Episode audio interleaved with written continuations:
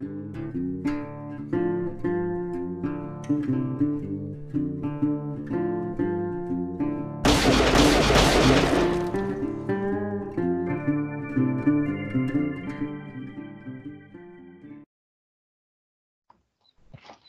¿Qué tal amigos? Bienvenidos un día más a Doble Nada. Hoy viernes 22 de mayo volvemos a, tratar el tema freak, el tema de series. Vamos a, adentrarnos en el mundo de Juego de Tronos, en el mundo de, Poniente creado por George R.R. R. Martin. Para ello contamos con, nuestros invitados, como siempre expertos en la materia. Vamos a, pasar a presentarlos. Empezamos por Diego Sobrecueva. ¿Qué tal, Diego? Pues bien, preparado. Tengo aquí ya el cojín que tengo aquí de los, de los Targaryen y nada, preparado. Un día más. El tendero vale para todo, ¿eh? Al final. El tendero es que lo voy a patentar como fondo de, escritorio clásico. Muy bien. Pablo Vega desde Palencia, ¿qué tal, Pablo? ¿Qué tal? Buenas tardes. Pues nada, pecho descubierto como el otro día, porque no traigo así nada, pero bueno, intentaré ser sincero también. Pero con ganas de rajar, ¿no? Sí. Desde Barcelona tenemos a Isan Vallés. ¿Qué tal, Isan? Pues muy bien, buenas tardes. Iba a abrirme una botella de vino, pero he decidido que igual era no, era buena hora para hacerlo todavía. Homenaje a, a Cersei Lannister, ¿no? Exactamente. en Palencia también tenemos a Víctor Torres. ¿Qué tal, Víctor? Muy bien y, encantado de estar aquí de nuevo. Contamos también con su presencia. Hoy no tenemos la colección de, de Funkos detrás, ¿no? Hoy tenemos espadas, ¿no? Hoy podemos cambiar un poco de escenario. Y la daga. La daga también. Joder, es que tenemos de todo. Tenemos el merchandising aquí, aquí a tope. Y también tenemos a María González. ¿Qué tal, María? Hola, muy buenas. Bueno, pues a hablar de otra cosa que no sean espíritus y fantasmas, ¿no? Ya toca también un poco adentrarnos en otros terrenos. Bueno, que aquí también igual acabamos hablando un poco de esto. Ya no, sabemos cómo puede derivar esto. Igual. Eh, muy fan de Arya Stark, ¿no? Fan, muy fan, muy fan. Luego, luego nos contarás una anécdota que me contaste ayer. sí. Luego al final. Bueno, lo primero que, queremos hacer es hablar del famoso final de la serie que, tanta polémica causó eh, hace ya un año. Acabó el, 20 de mayo de 2019 en España, 19 en, Estados Unidos. Y bueno, no sé, no sé qué, sabor de boca os dejó. Después de tantos años pendientes de esta serie, eh, ¿cómo, acabó para vosotros esta, esta aventura? No sé quién quiere empezar. Bueno, pues eh, si nadie se anima, como siempre yo abriendo aquí la data. yo voy a romper una lanza en favor de la temporada, de la última temporada. Sé que, eh, vamos, os voy a echar encima mío como los perros, pero bueno, eh, cuento con ello, contaba con ello. Yo he de reconocer que esta discusión, evidentemente, esta serie es un fenómeno y creo que todos más o menos entre amigos y tal la compartimos. La, de hecho, yo llegué a verla en Madrid y llegué a verla el día antes de un examen, a las 4 de la mañana cuando, la, cuando salía, eh, por videoconferencia con mis amigos. Que es muy curioso que estamos, yo estaba viéndola y tenía el móvil puesto en el lateral de la pantalla viendo una cara casi oscura y lo que se reflejaba en la pantalla en su cara. O sea, muy un poco turbio todo, pero bien. Y alguna pues, por ahí, ¿no? Sí, alguna. Pero lo has visto que todavía voy cinco minutos antes, no me digas nada. Un poco de eso había. Y, nada, lo único, pues eso, que tengo un amigo que la defendía fervientemente y he de reconocer que mejora en el segundo visionado. Es decir, cuando ya sabes lo que es, cuando te pilla la sorpresa y dices, una mierda, pues evidentemente te cabreas. Pero cuando ya vienes sabiendo lo que hay, hay que reconocer que se valora más. En este punto tengo que decir que yo creo que el problema fue sobre todo los seis capítulos. Creo que fallaron en este formato. Creo que había que contar muchísimo más de lo que se contó. Me extraña, yo creo que no sé si llegó a descartar o fueron bulos falsos, que ahora sabemos que las industrias están también un poco utilizan Twitter en su favor para, generar eh, diferentes ideas, como hablábamos el día de los Vengadores de soltar un tráiler que luego no es realmente lo que sale en la película, cosas así. Y no sé si vosotros escuchasteis lo de que iban a salir las hermanas, las hijas de... Serpientes de arena. De, no, de las del, de Walter Frey. Ah, sí, sí. Las hijas de, del, no me sale ahora mismo el enclave, pero bueno, el cruce del tridente. Iban a salir las hijas que iban a tomar un poco las riendas de esa casa, como habían muerto todos varones y tal. Creo que se podría haber sido una cosa interesante, un poco los juegos de poder y tal, volver el, clave del tridente que tan importante ha sido durante toda la serie. Y creo que quedaron muchas cosas sin contar y que un poco de falta, como hablábamos con el episodio 8, un poco de falta de continuidad. Eh, hubo un- para mí bastantes errores, sobre todo con el tema de Daenerys, que tengo aquí, como comentaba ayer hablando después del programa que grabamos, yo me compré esto en primero de carrera, que todavía Daenerys molaba mucho, era la Khaleesi, era wow, Daenerys. Y luego ahora tengo esto que evidentemente, pues bueno, tienes que esconder casi. un poquito sí, menos mal que es un cojín, que no es una camiseta que lleves por ahí. Pero, y entonces, pues yo creo que con Daenerys hubo un. El, sí que esta serie nos, nos impresiona, nos sobresalta, nos busca darnos una vuelta que no esperemos, pero creo que el- la transformación de Daenerys fue demasiado repentina. Sabíamos que era la hija del rey loco, toda esa historia, pero creo que fue demasiado. eh, de un capítulo para otro, eh, voy a quemar una ciudad. Creo que hubo ahí un poco de falta de. O de al menos justificar moralmente en su cabeza que eso estaba bien o que podía cumplir con estándares. Creo que se hizo ahí un volantazo como, mirad, de repente todos muertos. Y que además nos robaron, por cierto, una de las batallas yo creo que más esperadas, con la compañía dorada, con los Lannister, la batalla final, yo creo que ahí todos esperábamos que hubiera ahí un jaleo tremendo, una batalla... elefantes y no los hubo. Eh, elefantes, ¿dónde están mis elefantes? O sea, creo que todos, es lo que nos hicimos la pregunta, además de Cersei Lannister, todos preguntamos, ¿dónde están los elefantes que llevan un año prometiéndonos elefantes? Entiendo que, bueno, que también han, tienen un problema con el presupuesto, que yo no sé hasta qué punto, por el tema de que hemos hablado alguna vez de los wargos, que no salían tanto como deberían, porque costaba mucho animarlos. Eh, todas las cosas, la verdad es que, que se notan un poco y creo que podía haber sido perfectamente ocho capítulos o incluso diez y habernos contado todo con más sosiego, con más tranquilidad y sobre todo por la última cosa ya, que me parece que hay capítulos muy flojos, como el capítulo 1, me parecen que hay capítulos como muy, entiendo que te tienen que construir, pero que ya no es el momento de construir, yo creo que ya está edificado, ya está todo edificado, a la falta de decorar, o sea, quiero mm, hostias, quiero batallas, quiero acción, quiero impresiones. Y nos encontramos con que hay capítulos muy De relleno en una temporada. que no Sí, muy de relleno. En una temporada que, evidentemente, como digo, si hubiera hecho 10 capítulos, pues lo entiendo. Todavía 10 10 horas de metraje, eran para meter relleno, para contar historias, para hacer giros, maravilloso. Para encontrar, sobre todo, el choque de personajes, que era también muy esperado esta temporada. Ahí en Invernales se reunía mucha gente que hacía mucho tiempo que no veíamos junta, muchas impresiones, muchas conversaciones pendientes, muchos giritos de que si Aria, bueno, ya vimos la anterior temporada, la reacción de Aria y Sansa, esas cosas nos interesaban mucho, pero cuando haces seis capítulos no puedes centrarte en esas cosas y de repente al momento siguiente, ¡pum! He derribado un dragón. Venga, buenas tardes, se, se acabó el capítulo. Y vamos, a ver, eso es lo que más me, me ha decepcionado esta temporada.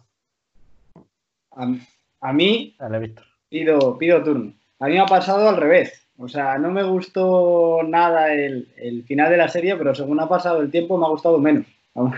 Aún. O sea, he podido volver a, a revisionarlo y, y yo creo que, que he maldecido todo lo posible. O sea, yo creo que es todo pues fruto de las, de las prisas, eh, de- en este caso pues de Weiss y Benioff, que, que yo creo que estaban pensando, en, estaban pensando en otras cosas, que eso no le quita el mérito de las primeras temporadas, que, que, bueno, al final son ellos eh, el impulso. Y yo creo que también se está cargando un poco injustamente si mides en el conjunto. Eh, pero sí que es verdad, pues que para mí estropearon lo que decíamos, no una serie, sino un fenómeno que, que a mí en mi caso en particular, pues me hacía hablar con amigos, llamarles a primera hora, oye, has visto ya el capítulo, esto no puede ser, vamos a comentarlo, tal. Entonces, bueno, eh, a mí pues se centraron mucho en los fuegos artificiales y muy poquito en el guion. De hecho, para mí, pues el mejor capítulo de las dos últimas temporadas es el, el capítulo 2 de la última, Ujú. Eh, cuando nombran a, a Caballero, y, pero básicamente porque es el que veo que tiene más, más contenido, más significado, un mejor guion, y eh, casualmente, pues quizás sea el más lento. Yo, mira, estábamos hablando antes, eh, fuera de, de grabación, efectivamente, que cuál era el último capítulo que habíamos visto, pues yo vi, vi ese.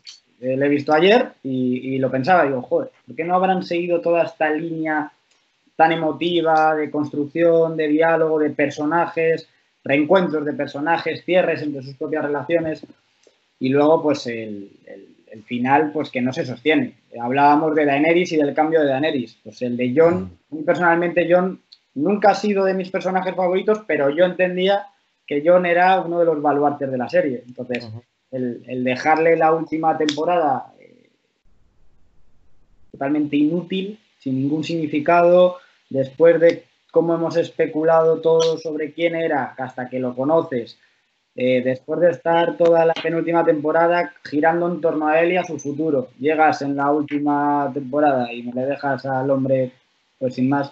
Para mí fue una decepción y yo seguiré manteniendo que será mi serie favorita porque lo es. No digo que sea la mejor serie, pero sí mi favorita y bueno, yo, yo me decepcioné mucho. ¿Quién quiere seguir dando bola? Dale, Pablo. Yo, yo, Venga, yo, sinceramente, yo cuando vi este final de la última temporada, el último episodio, eh, dije, esto es un anticlimax. O sea, la sensación que tuve fue de anticlimax. Nos han vendido una cosa y luego nos han dado otra, digamos, en la resolución. Nos han planteado una serie de, de elementos que estaban ahí como para más episodios, más, más subtramas y luego pues un cierre muy, en algunos casos muy abrupto y en otros no tanto. Quiero decir, porque perfectamente uno tiene la sensación de que dejan los suficientes elementos abiertos para que si dentro de unos años, por lo que sea, pues eh, quieren retomar un poco alguna historia, la pueden retomar perfectamente. O sea, que ni es un final concluyente ni definitivo y es un poco mezcla de, yo creo, eh, pues eso, un poco alguna idea de George R. R. Martin que sí que puede haber ahí, que ya veremos luego los libros. Por ejemplo, yo creo que la escena de, de Drogon eh, y el trono de hierro, esa va a estar en los libros, sí. casi, tal, casi, tal, cual. O sea, hay cosas que les dijo él que las metáis, porque esto sí que va a corresponder, y otras que ya son pues un poco suma de fanservice, etc. O sea que a mí el episodio final, por ejemplo, la primera parte, pues más o menos te la compro, pero ya cuando llega el consejo este de los señores de, de Poniente y demás, ahí ya se me viene abajo. O sea, hasta la, digamos, hasta la escena de, del dragón, pues uh -huh. más o menos yo creo que salva los muebles el episodio. Sí, sí. Quiere decir que tiene coherencia, pero es que luego a partir de ahí ya dices, pues perfectamente puede ser esto como puede ser otra cosa, porque nos entra de repente Tyrion, que están a punto de condenarle a muerte, eligiendo él al rey, que dice que es el que tiene la mejor trama de toda la serie, ese personaje, no te lo pierdas. Y tú dices, ¿Cómo? ¿Cómo que? ¿Qué? Perdona. O sea, yo he visto otra serie. ¿Cómo que este tiene la mejor? O sea, no sé. O sea, hay cosas ahí que dices. De verdad que, o sea, eh, tiene escenas que más o menos yo creo que sí que van a estar en los libros, inclusive momentos eh, brillantes de, de, ejecución. O sea, pues yo qué sé, la escena esa inicial de, de Daenerys cuando suelta el discurso, ¿no? Y aparece el dragón ahí por detrás las alas y mm. todo esto queda muy, muy épico y estas cosas, pero ya digo, luego al final ni se acaban de molestar en cerrar todo como deberían, ni, ni tienen mucha precisión en algunas cosas, porque ya digo, lo de Jamie Lannister en la última temporada, que también va y viene, va y viene, está entre una y otra, dices, pero bueno, ¿esto qué pasa? Que estás aquí un poco, no sabes con qué palo quedarte, ¿no? O sea, ya a este punto ya dices, pues decídete, no mares tanto la perdiz y así un poco todo, ¿no? O sea, como una sensación de, de, cierta improvisación, cierto parche y que no es un final definitivo y, y cerrado. ¿Isan? Pues eh, es que habéis abierto un montón de melones.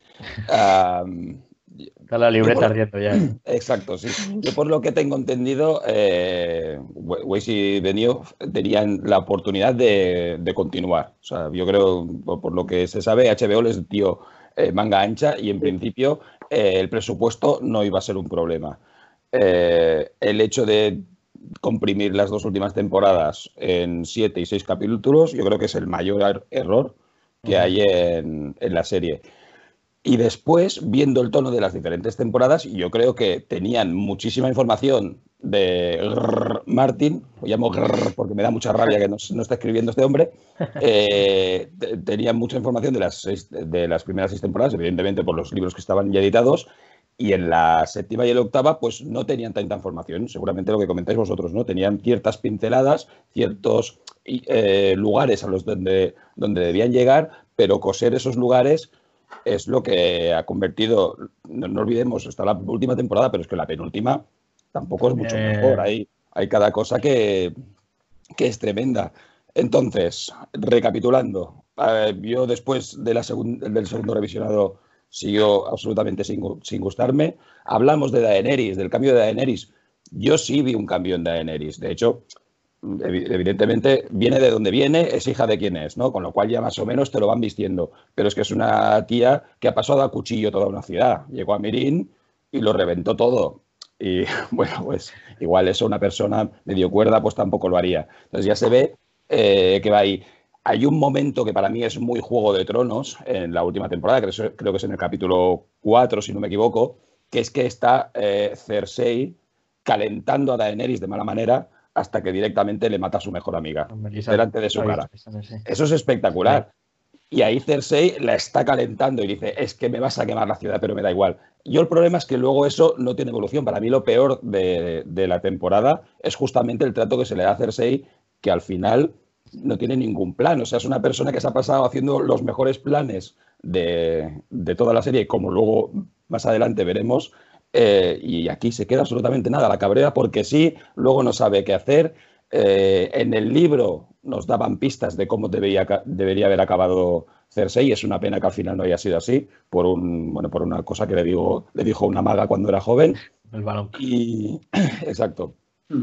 Y, y sobre todo eso, totalmente de acuerdo en que lo peor de lo peor es el final, con el cónclave aquel, eligiendo al grupito. Eso es super happy end- ending. Hablabais antes de Disney, eso no puede ser más Disney.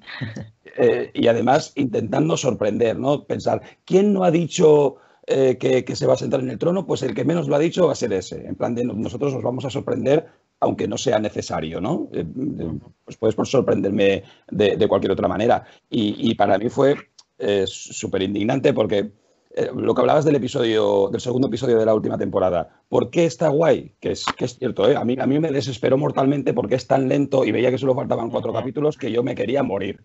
Pero sí que es cierto que está muy bien. ¿Por qué? Porque mantiene la coherencia de la serie. Y eso es lo, es, es- es lo más importante dentro de una serie, que se mantenga la coherencia. Cuando no hay coherencia, cuando pasan cosas que dentro del, del universo mm, ves que, que- que está pasando, pues, eh, pues es cuando, cuando falla todo. Y ya eh, en la última temporada hemos visto un montón de cosas así. Eh, hablar también del wifi. Recordar el momento wifi, desconectamos el wifi, mueren todos los, los no muertos. Eso también para mí fue, me, me recordó lo peor del episodio 1, con lo cual os podéis imaginar que fue, que fue horroroso. Y creo que ya está, está. Ah, no, ya para, para terminar. El señor Gusano Gris, erigiéndose jefe de no sé qué corte, mm, con no sé qué dinero y con no sé qué barcos va a volver, y, y- y él ahí usando la diplomacia para ver qué es el que pasa con John. Yo ahí sí que lo que hablamos antes de la coherencia, yo ahí directamente creo que la tiraron a la basura. Así que para mí mm, no hay por dónde pillarlo. María. Para mí me faltaron muchas consecuencias. El Juego de Tronos siempre ha tenido consecuencias. Siempre hacían algo y estaban como dos capítulos o capítulo y medio con las consecuencias de eso, ¿no? Eh, la quema de, esa ciudad. ¿Qué pasó con la ciudad? Eh, ¿Cómo se enteraron los Stark de que Jon era un, un Targaryen? Eso me faltó verlo. ¿Sabes? Luego, eh, Arya, que yo, por, ejemplo, que ya lo hablaremos, pero Arya a mí me pareció que estaría pululando. O sea, ya llegó a un, a un nivel tan alto matando al rey de la noche que a ella no tenía que haber, o sea, no tenía que haberlo matado ella. Ahora, ahora hablaremos. Eso para empezar. Eh, ya como que Ari ya ha llegado al top de lo que es la serie, ya no puede hacer nada más, porque nosotros, yo pensaba que, que iba a matar a Cersei. Claro. O sea, Arya tenía, tenía una lista de venganza, Arya tenía una historia de venganza. O sea, y, y ya después del Rey de la Noche la tienen pululando por ahí. Anda por aquí, o sea, es pulularia. Sí, o sea, anda por aquí, anda por el otro lado. Luego lo del caballo, que yo no entiendo nada de lo del caballo. O sea, luego coge un caballo y echa a correr y, y va a toda velocidad y luego en el siguiente capítulo está como a 500 metros de donde había cogido el caballo. O sea, hay, hay cosas que es que no, no me cuadran, no me cuadran, no me cuadran. Luego, el corrillo este de la Plaza del Pueblo con el toldo, vamos, hombre, es que me parecía hasta de risa, de sitcom. A mí me faltaban las, las, risas enlatadas. Sí, sí. O sea, vamos a ver, ¿y quién, es- quién tiene mejor historia que Bran? Pues todos, todos tienen mejor que historia que Bran. Arya ha pasado, o lo que ha pasado, un calvario. Sansa ha pasado otro. Hasta Tyrion. Tyrion tiene, tiene una historia buenísima. Y luego le ponen a Bran, que dice Bran, yo no puedo ser el señor de Invernalia. No puedo ser un lord porque no soy Bran Stark. Ahí quería llegar yo. Y ahora dice que yo me imagino en plan, cuando Sansa dijo que se iba a ir porque se iban a, a co- a juntar todos los más poderosos, que bueno, y Sam, ¿no? Que está Sam. Están los más poderosos y tal. Y dice, no, yo me lo imagino haciendo la maleta y Bran, no, no, yo voy contigo. Y Sansa, no, es que son cosas de mayores. Bran, no puedes venir aquí. Son cosas de señores. No, no, es que voy, voy. Voy porque, claro, luego le toca lo que le toca, ¿sabes? Entonces, me, me falta, me falta todo coherencia. Y luego John Ficus, para, para mí es John Ficus. O sea, eh, es que yo, yo no entiendo nada con lo de John, no entiendo nada. Y lo de Drogon, vamos a ver. O sea, Drogon que tiene un coeficiente intelectual de 120 Lo tiene, lo Pa- tiene. para saber, para saber que el, el trono es un rey. O sea, Drogon sabe que es un rey, que es, que es un país. Sí, es un, es un dragón que come cabras. O sea, es que a mí me, me molestó muchísimo. Drogon como interiorizando, Buah, has matado a mi madre y todo por esto, todo por el trono, y se ensaña ahí con el, el trono. Que el trono se han dicho que lo hizo el dragón, que ahora no me acuerdo cómo, que, cómo se llamaba ese dragón. Baelor, ¿no? Baelor el Grande o algo así Sí. Que lo hizo forjar con no sé qué y se lo ventila en cuánto, cinco segundos de fundición. Y es la mitad de grande que es que, o sea, ¿qué tiene? Ya te digo, ¿qué tiene? Un coeficiente intelectual el dragón, que es un dragón, que es un dragón, ¿sabes? Pero es una escena muy bonita esa. Es muy bonita, es bonita porque está enfadado por su madre, no sé qué, pero tío, Mm. es que es un dragón, ¿sabes lo que te, quiero decir? Sí, o sea, sí. que no entiende ni lo que es un país, ni lo que es un rey, ni lo que es nada. Entonces, que es bonito, que sí, que, Claro, que todo el eso, clima- visto bajo Pero- una orden de alguien, puede tener más sentido, ¿no? No un dragón de por sí que haga eso, ¿sabes? Claro, claro. Y luego es que todos son, son, son gaps, o sea, cuando está el dragón volando y vienen aquí le meten cuatro flechas. Bueno, O sea, eso- el dragón, el dragón no va a ver to- toda, esa, toda esa peña y va a avisar a alguien. encima te la intentan colar, como que estaban escondidos ahí detrás de una roca. Sí, sí, ¿no? como que está. Yo es que no entiendo nada. O Todos sea, yo hemos ya visto- después. Sí, Perdón, no, que digo, todos Era hemos visto la roca de, de Ed Harris y Nicolas Cage y Sean Connery y sabemos que la posición de arriba siempre es la mejor. Siempre se ve. o sea, pero es que no. You have the high ground. Claro, y de- yo después, yo después de la séptima temporada, yo ya digo que hagan lo que quieran, ya de- puestos a reírnos, ¿no? Puestos a reírnos ya, lo que sea. No, pero sin querer tienes esperanzas, porque a mí me pasó. Yo Sí. vi la séptima y dije, joder, perdón, vaya espanto, pero dije, bueno, se han dado mucho tiempo para la última, igual han recapacitado, han visto los errores, lo van a mimar mucho, nos tienen año y medio esperando y nos plantan el consejo ese real para, para decidir la serie con un tío que viene de Dorne que no te explican ni quién es, o sea, no tiene ni Sí, nombre. bueno, esa es otra. Te plantan un consejo que no sabemos ni quién es. Con Robalito que lleva sin salir, con el, el Arryn que, que ha crecido un metro. Eh, gente Que que tenía está- nutrientes, la, le- la leche esa tenía unos nutrientes que vamos. sin duda, gente que está ahí que no sabes ni por qué, si está ahí porque ha participado, o sea, qué méritos tiene para estar ahí. Hacen, hacen una broma incluso, dicen, yo no sé si tengo voto, pero, pero voto. Sí. tal. Sí, Ahí- como que se ríen de ti al final, ahí mismo, sí. Era un ridículo. A mí lo que me espantó fue esa escena. Yo decía, Dios, ¿pero esto qué es? Partiendo ya de lo de Bran y todo lo que queramos, que es un sinsentido total, eh, joder, pero con un poco de respeto. O sea, que Eh, millones de personas ah, pegadas a la misma hora en la pantalla, que, que yo no he vivido nada así. Es que yo no recuerdo haber vivido, y mira que soy amante de, de series, de sagas, de libros. O sea, yo no he vivido un fenómeno así como Juego de Tronos. O sea, yo, personalmente. Entonces, fue, para mí fue desesperante. Yo me fui a la cama y dije, ¿pero qué acabo de ver? Bueno, pero eh, sí que es cierto, eh, en eso sí que estoy un poco de acuerdo con, con el del cojín Targaryen. eh, que es, eh, es cierto, Jon es- Snow leonés. es- exactamente. Es un, perdón por no acordarme el nombre. Diego, Diego. Es un mazazo muy grande. Eh, sí que es cierto, pero también es cierto que luego cuando lo maduras, lo reposas, te calmas, ya dices, bueno, a ver, mm, pues se podía haber hecho mejor, pero eh, enlazando con lo que decías de que es un fenómeno espectacular, para mí evidentemente también ha sido un fenómeno espectacular. Yo, de, hecho, con la escena esa de Daenerys Targaryen calentando, ahí con, con Cersei calentando a Daenerys, llegué a pensar, porque me, estaba montando yo mi propia película, de que lo estaba preparando todo, llegué a pensar que, que, los de HBO habían estado jugando con nosotros y que en realidad la temporada iba, iba a durar 10 capítulos. Así de iluso soy.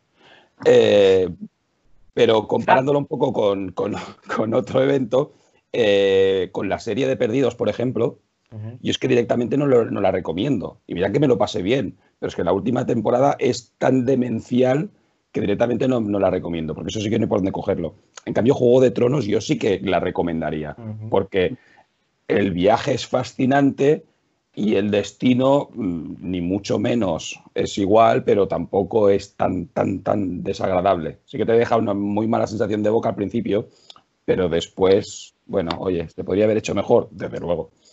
Yo creo que este es el principal problema, ¿no? Que venimos de un recorrido tan bueno que parece mentira que, pueda acabar de una forma tan negativa. Yo no entiendo eh, que un personaje como el Rey de la Noche, al que te están presentando como el malo malísimo todas las temporadas, aparte de, los Lannister o Cersei, eh, yo no entiendo cómo te le ventilas de esa manera. O sea, una batalla, bueno, puede tener sus cosas la batalla. Menuda batalla, o sea, de luego hablamos a hablar de la batalla porque a eso sí que me hincha los cojones. bueno, ya luego lo que decía María, ¿no? que aparezca Aria de la nada y que se le cargue a la así. Se acabó el Rey de la Noche. Pero es que a Aria no, no la pertenecía a Targaryen, porque Aria no tiene historia con él. Es lo que buscaba. Buscaban que tú te. No, yo me levanté del asiento, yo dije, ¿pero qué ha pasado? Sí, sí, yo empecé a gritar, vamos. Dios, que no tiene ningún sentido, porque no, lo tiene. Es lo que buscaban, buscaban eso. Y, es el único interés que han buscado en la última temporada. es que encima, unos minutos antes, te han, plantado a John Nieve delante del Rey de la Noche y, dices, vale, aquí viene, aquí viene un enfrentamiento que es el que todos estábamos esperando. que, te, John Nieve, John. Claro, que es que John Nieve también lleva un recorrido encaminado hacia, hacia eso, ¿no? Eh, bueno, no sé, eh, los que habéis leído los libros, toda la leyenda de Azor Ahai también va un poco encaminada, encaminada por aquí. Entonces, pues todo el mundo espera eso, que John con su espada, pues tal, luche con el rey de la noche, y la, pero es que te paran esa escena, se le rodean de muertos, se empieza a luchar, el otro se pira y aquí no ha pasado nada. Yo, creo que, son, son, que son cosas de guionista barato. Esas cosas del tercer episodio y del sexto son las que te digo yo que son anticlimáticas, porque te van desarrollando algo para que pase eso y luego por dar una especie de impacto, sorpresa al espectador, dicen, no, no, es lo contrario. Coño, pero ¿dónde está la, de coherencia interna que tiene la serie? el propio papel de Bran durante la batalla de Invernalia, eh, ¿qué hace? ¿Qué hace? Porque es que Son tienes ahí... y que te sacan. Ahí conectado al wifi. Luego, luego los dos Raki estos, que parece que se mueren todos, ¿no? Ah, se apagan, las, se apagan las luces y luego, en el último capítulo, no sé si es el último, hay 200.000. Sí, sí, sí, ¿Qué se han hecho? ¿Han, detrás de los arbustos se han puesto? Es que no, no entiendo nada. Yo, ahora hablando del tema, vamos a ver. Para empezar, Aria acaba matando a Rey Anoche y más, más bien acaba en ese patio de rebote. O sea, pero de un rebote. De un rebote acojonante, o sea, porque esa, si os fijáis, lo comentamos ayer hablando un poco de, de grabación de películas de terror, eh, la escena esta que que eh, la acojona bastante cuando están en la biblioteca de Invernalia, con el actor este español, que a mí no me sale el nombre, creo que Revilla, digo si se acuerda, o Pablo. No, no me acuerdo tampoco. Este actor que es muy alto, que hace siempre de monstruos, de bichos, bueno. Ah, nuestros, nuestros amigos, vamos. Eso. Y, y, pues aparece ahí, pues persiguiéndola, ahí cadavérico, buscar. Pero es que Aria termina en ese patio porque, oye, abrió una puerta, no sé qué, tal. O sea, acojonante. Luego, voy a ir rápido a la batalla y ya nos la quitamos de encima. Vamos a ver. Eh, minuto uno, caballería ligera, Dodorakis. Y los cargas.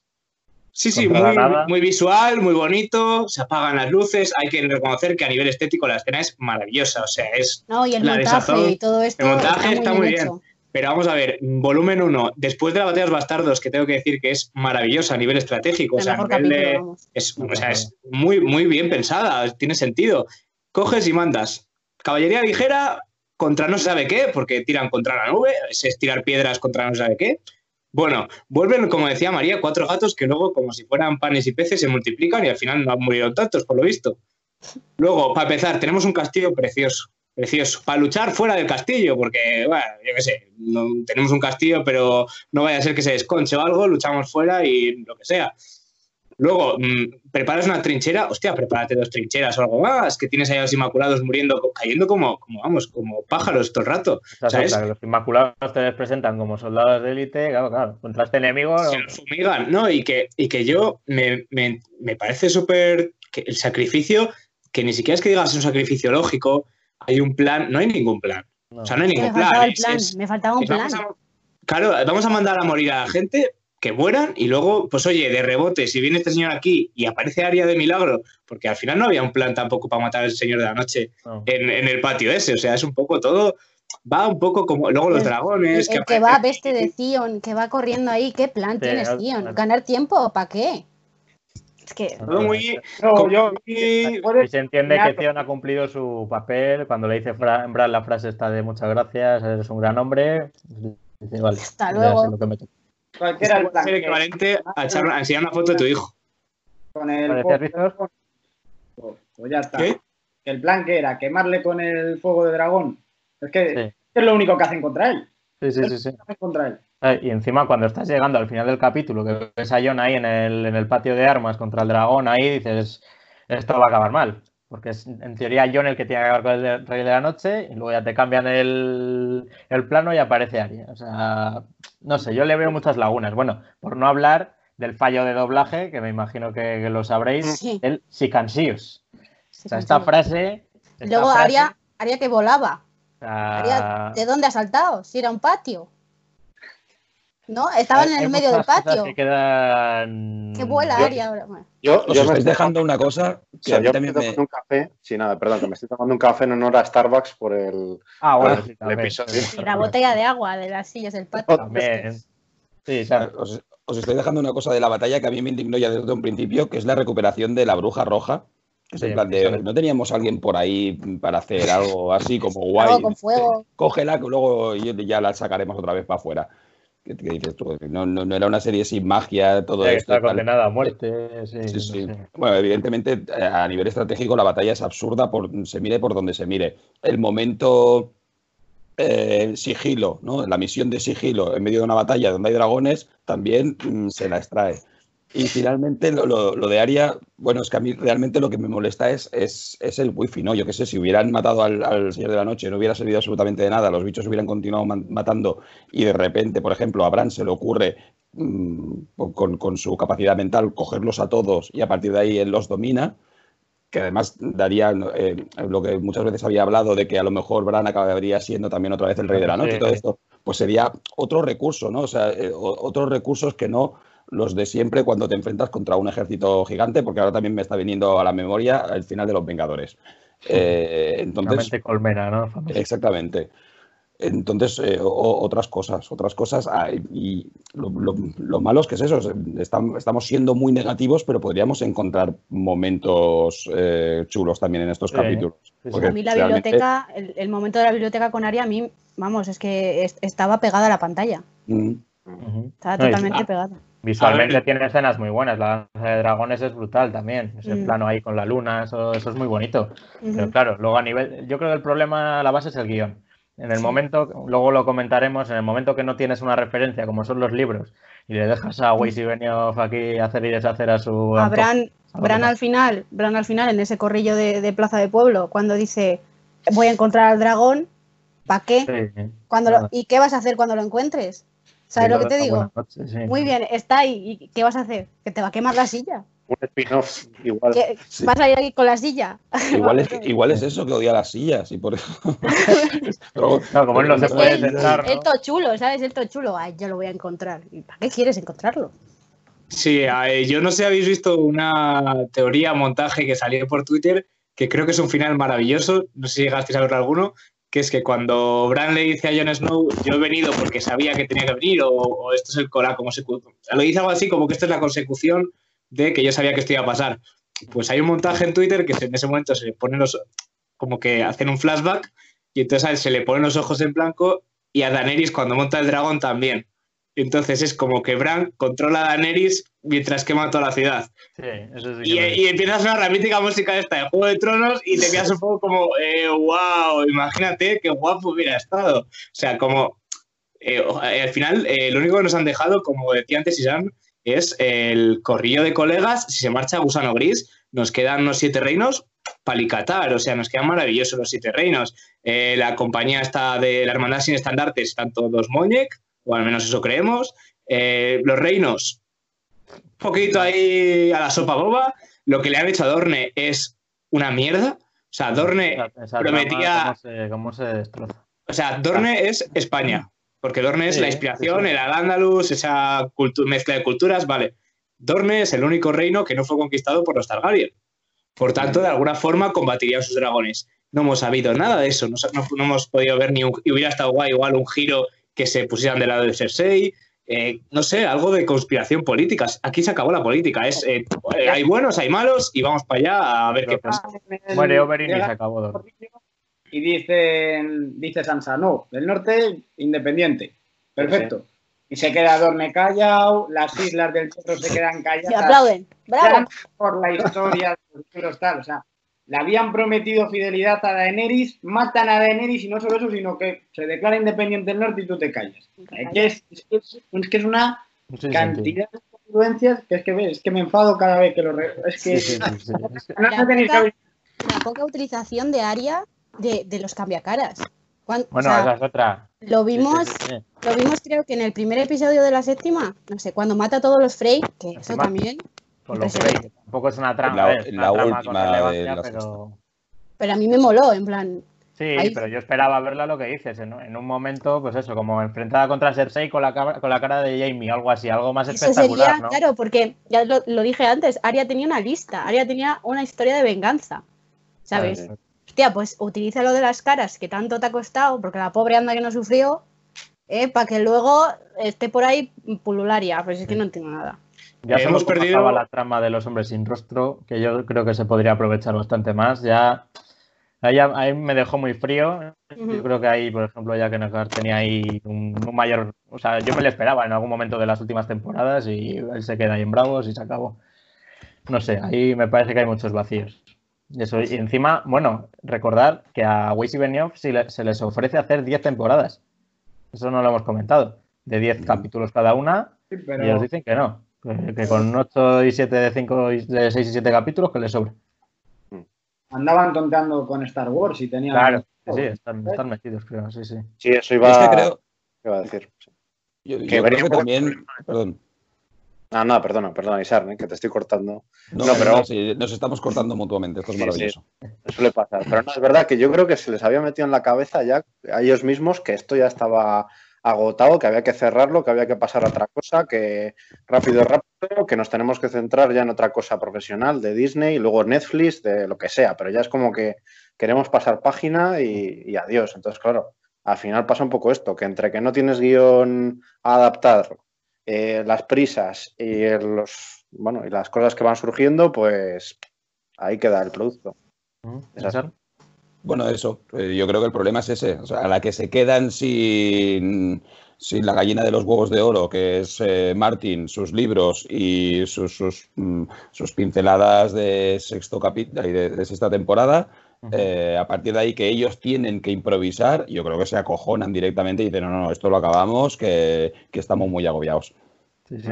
Claro, ellos sabían, o sea, George R.R. Martin en entrevistas comenta que ellos sí que saben el final. Lo que no saben es la forma en la que llegar. Entonces, claro, ahí es donde se ve la diferencia entre cómo lo han, encaminado ellos y veremos cómo lo encamina Martin. Pero claro, o sea, ya está claro que aquí Martin también tiene un camino por donde no tirar, ¿no? O sea, yo creo que peor que esto es, muy, es imposible hacerlo casi. O sea, muchos agujeros de guion, muchos personajes que encima en los libros todavía están vivos en la serie están, fuera ya. No sé, es muy difícil esto. Pero vamos. Sí, pero, pero también es cierto que sí, que, que estaría bien que Martin tomara, si, si no es que ya lo ha pensado ya, cosas que salen en las series que sí que son muy Claro, sí. chulas, eh, que, que- que salieran en los libros, sería fantástico. Claro, él, él va a contar con eso. Las cosas que han triunfado las, las quedará y lo que no, pues, pues lo descartará. Es, es una, es un as que tiene en la manga. Dos, de alguna manera, pues tendrá que. Ujú.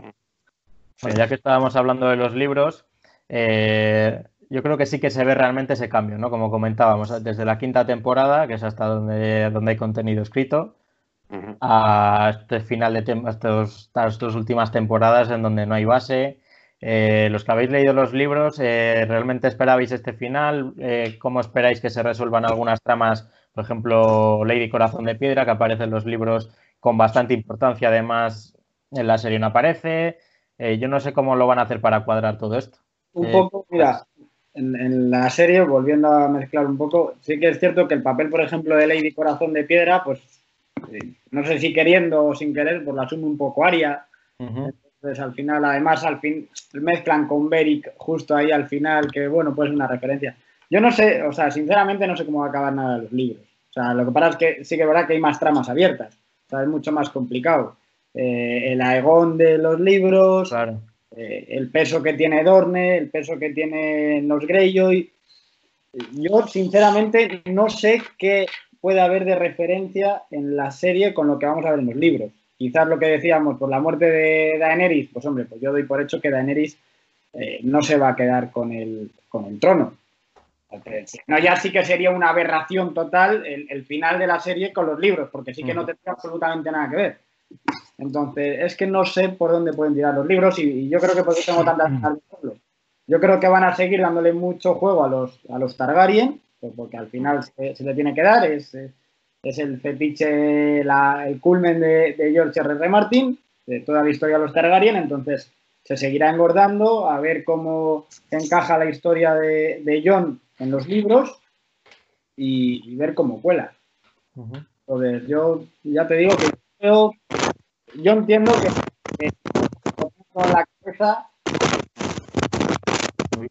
¿Qué ha pasado? Por ahí. Ahora, ahora, ahora parece que vuelve.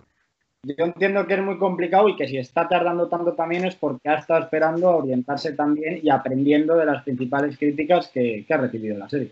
Uh -huh. Igual, igual ha planteado dar una vuelta a alguna cosilla. Sí, sí. Yo creo que algo, algo ha tenido que cambiar su cabeza seguro después de ver lo que, lo que ha pasado. También el papel de Bran, eh, a, mí, a, mí, me chocaba mucho eso, lo que comentábamos antes también, ¿no? Que él toda, se pasa toda la, la historia diciendo que él, él, no está preparado para ser rey. Él, él, su papel es ser el cuervo de tres ojos. Uh -huh. Y está todo el rato insistiendo en esto, en que no puede ser señor de Invernalia, como habéis dicho. Y luego él le ofrecen el, el papel de rey y lo acepta. Esto yo no, este girito yo no sé cómo. Que cómo la dinastía, la dinastía va a durar una generación. Aparte de eso, no puede tener descendencia.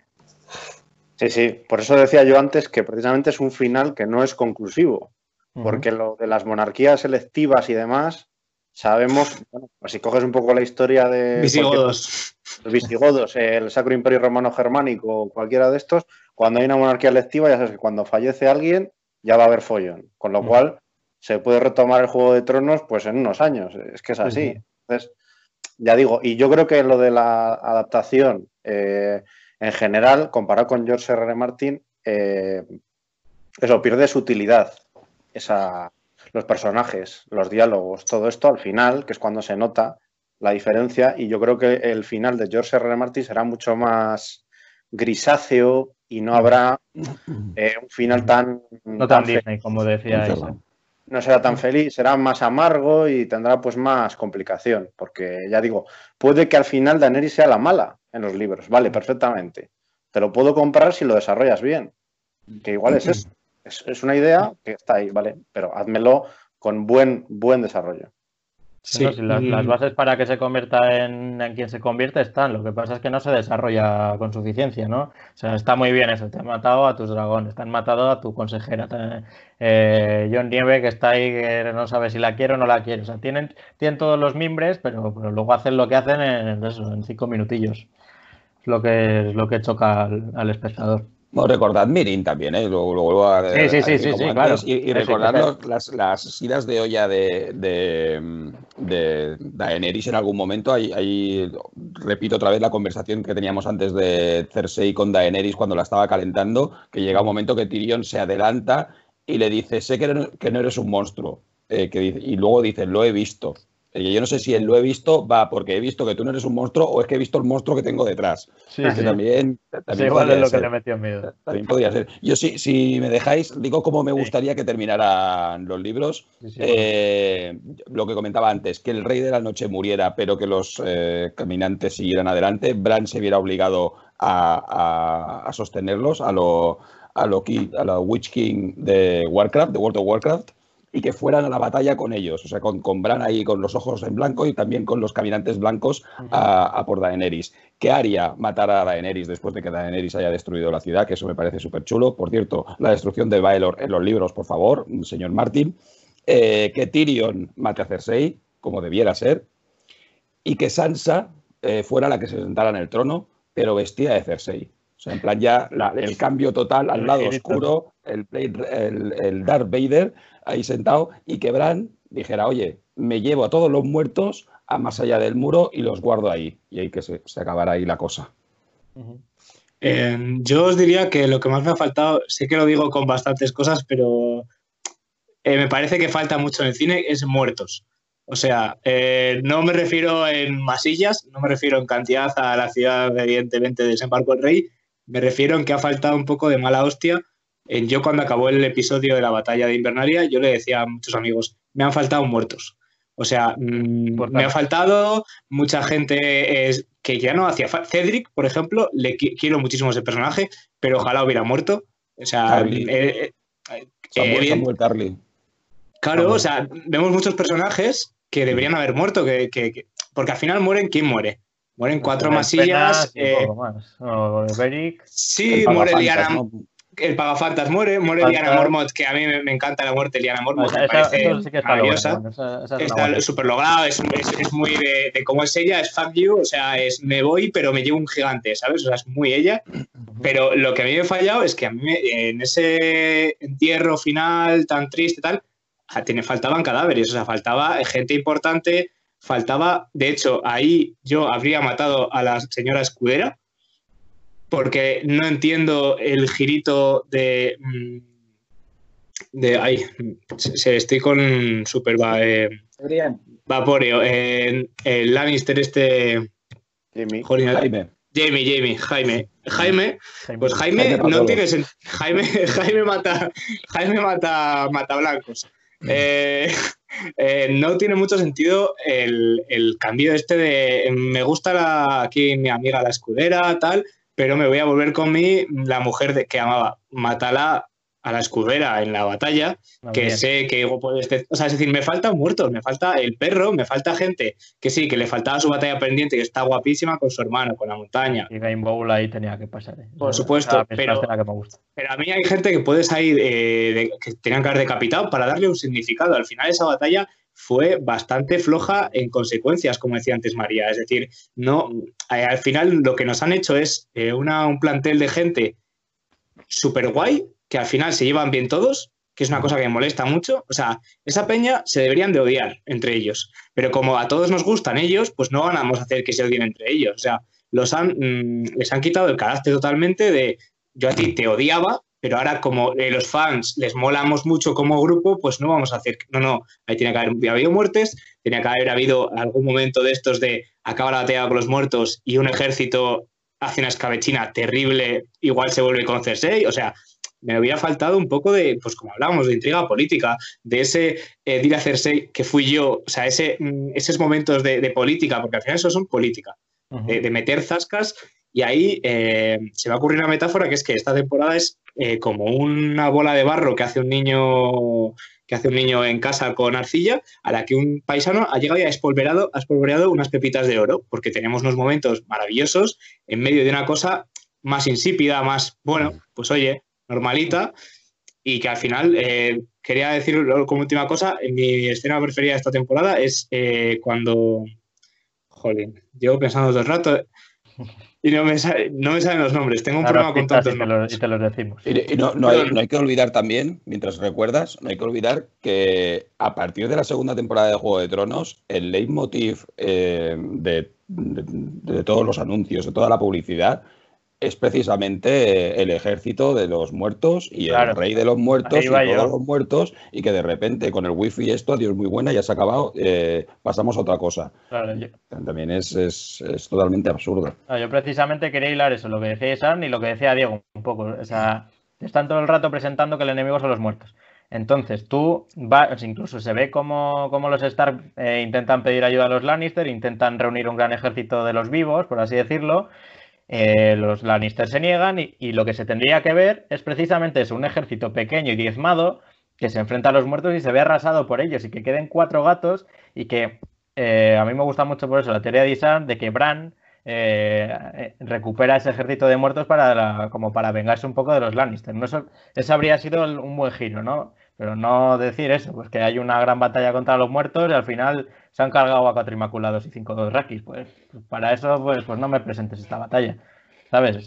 y luego es eso, que luego llegan a, a las puertas de, desembarco del rey, pues eso, tiene todas las tropas, la compañía dorada es una mierda. Yo creo que esto Martín en los libros lo, intentará arreglar. O sea, ahí preparará una batalla de calidad.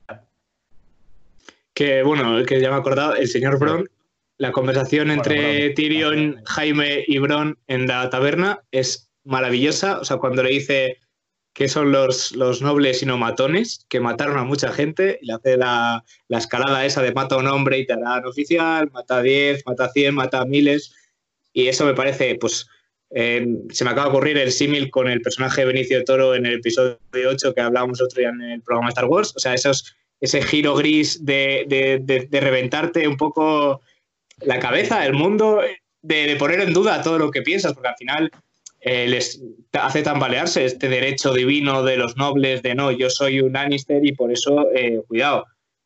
Y, y ahí, eh, evidentemente le hace falta esta temporada y, y, en general anterior también, un cubo de gris. Un cubo de grises, de gente buena haciendo cosas malas, de yo soy muy bueno, pero como te metas en mi camino, estás muerto, o me voy a ocupar de Meñique, me ha faltado muy Meñique. Parece que murió Meñique y parece que se acabó Meñique y se acabó la intriga, se acabó Todos somos amigos. Y, murió Varys, que ojo, que en los libros tiene un plan que apunta que es un plan maestro que está detrás de otra candidatura también, etcétera. Que eso se, le cargan así, pues. Así, ya la, es fuera. Que, Entonces, claro. Es que a mí me, me, faltan esos diálogos, ¿no? Esos diálogos de las primeras temporadas que a mí me recuerda ahora mismo el diálogo de, de Cersei con, con, el señor Stark, el, el, el decapitado, ¿no? Ese, esos diálogos que se te ponían el nudo en la garganta, ¿no? O esos diálogos entre Varys y Meñique de, del caos es una escalera, ¿no? Claro, o sea, me faltaban al final. Claro, me faltaban esos diálogos de política, de tengo un tengo tres planes por si acaso el plan primero no, o sea, es luego es Cersei la trama, es la trama que te engancha. O sea, claro. Te engancha sí. la trama política. Claro, bueno, Cersei, es, Cersei es siempre ha de sido Tronos. Claro, Cersei siempre ha sido eh, la, la, la, puta ama de hacer, perdona, de hacer los planes. O sea, Cersei eh, hilaba, hilaba y, y, y, tenía todo atado. Y de repente que vaya eh, ella como una damisela en apuros, corriendo por esas de esto, que luego cayó toda la piedra, a ir a por claro. su amado hermano, pues me parece. También de estos dos personajes. O sea, parece increíble, ¿no? Que esa Cersei que te la presentan como eso, un, una mente increíble que, se, que muera de esa manera, a mí me dejó súper frío también. Es que no hay una frase que destaques de toda la última temporada. No, no, no claro, no tienes un momento. Claro. Que digas, se me ha quedado en la mente, un, el poder es el poder de, vale. de Cersei. Algo buenísimo eso. Yo creo que cuando Daenerys dice yo he venido aquí a romper la rueda, ahí se acaba la trama política y ya se centran en batallitas de aquella manera, lo que comentamos, mm. y se acabó y se acabó lo que era la esencia de Juego de Tronos, ¿no? Este Luego es que de, también la, de la poder... trama está de, sí, la trama está de Meñique que decía, "No, es que Meñique está vivo porque le dio una moneda a la chavala esta que pensaban que sabes que era una con la cara de Sí, Meñique, ¿no? no sé qué." Sí, Y yo ahí digo, hostia, yo, yo estaba flipando, en plan, va a salir Meñique en cualquier momento y la va a liar, porque Meñique fue el que la lió. Meñique fue el que puso la guinda y dijo, aquí, ¿sabes? Yo por Entonces eso me lo pa- de- a los hombres sin rostro yo les veía más recorrido también. Eso es, o sea, yo me, yo me creí esa teoría, la de, la de que el Meñique no había muerto. Precisamente vamos a hablar ahora también de eso, de las subtramas eh, eh, que más os gustaban dentro de, de toda esta conjetura de, de personajes también que más os llamaba la atención, los que más odiabais. Vamos, si queréis lo hacemos por orden. Eh, ¿Quién quiere empezar? Diego, empezas tú, como hemos empezado Vale, antes. sí. Sí, empiezo yo, venga. Eh, personaje favorito y más odiado, ¿no? Sí, y las subtramas y lo que más te llama la atención. Pues yo voy a decir que mi personaje favorito, mm, por no ser tópico, porque he de decir que, claro, eh, evidentemente creo que todos tenemos personajes. Tyrion, todas- eh, los doy por hecho, pero así de estos más secundarios que no se noten tanto, eh, me gusta muchísimo Varys. Mm, Sobre todo porque es el eje en el que se han construido mm, de los mejores diálogos. O sea, tanto los diálogos, la- el tándem Varys-Tyrion como el tándem Meñique-Varys, los diálogos son maravillosos. Esos chistes con que es un eunuco es, eh, son descojonantes, sobre todo con la cortesía cortesana, perdón por la redundancia, que, que prima en la corte y tal, me parece muy, muy interesante. Y mi personaje más odiado, sin duda, es el.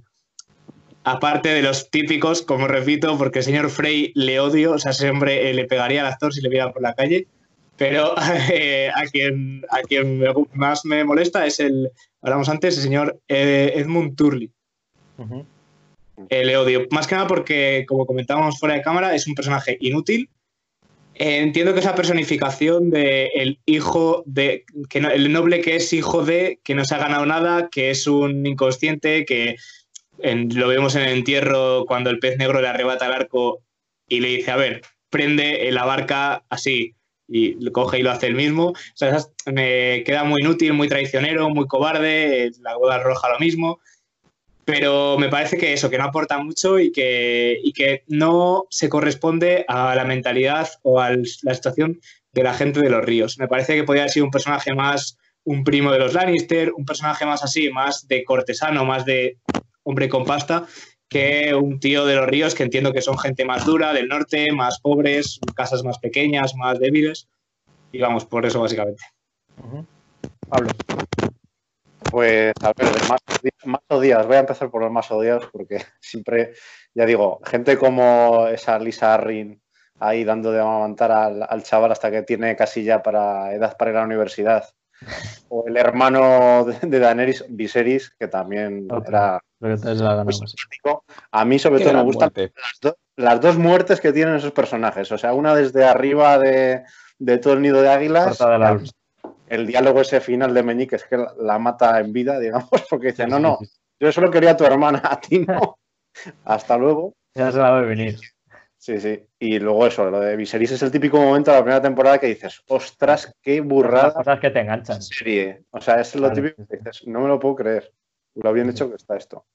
Y, mm, y de tramas era la mejor, yo creo que era la trama norteña en general. O sea, todo lo que pasaba en el norte era lo más interesante con, con los, eh, los, eh, los salvajes, eh, el ejército de la noche, todo eso. Lo que pasa es que luego, pues igual no, eso ya digo, no acabó de rematarse bien por lo que estamos diciendo del episodio 3 de la, de la octava. Y de personajes favoritos, a mí en general me gustan mucho estos secundarios que dan vidilla a la serie, pues como Bron, por ejemplo, o el perro, que también tiene escenas y diálogos muy, muy icónicos y que tiene la batalla, o sea, tiene la- la- el final que merece el personaje en este caso, con, con su hermano ahí dándose de leches hasta el final en el fuego. Bueno, eso sí que creo que es de lo más logrado.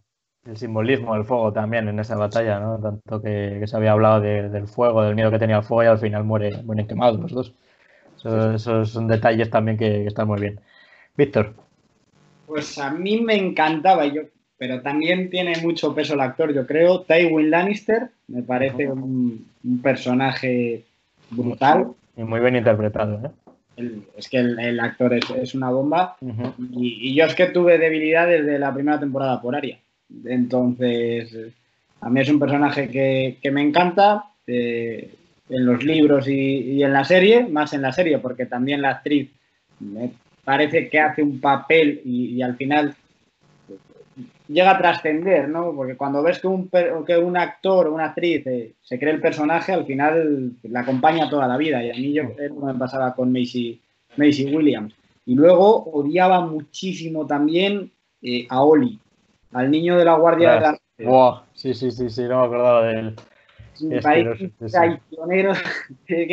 porque los otros, pues bueno, pues lo, lo podrías entender, pero él al final sí, bueno, el trauma de la familia con los salvajes, da igual. Tienes aquí a John, John ha dado la cara por ti, ha confiado en ti y es un traidor. Yo no le aguantaba. Murió bien ahorcado ahí, que se le vea morir. Eso, eso dio gustito. Sí, yo es de las muertes que más disfruté, la verdad, no sentí nada de pena. Ah, Y, y, y- y eso.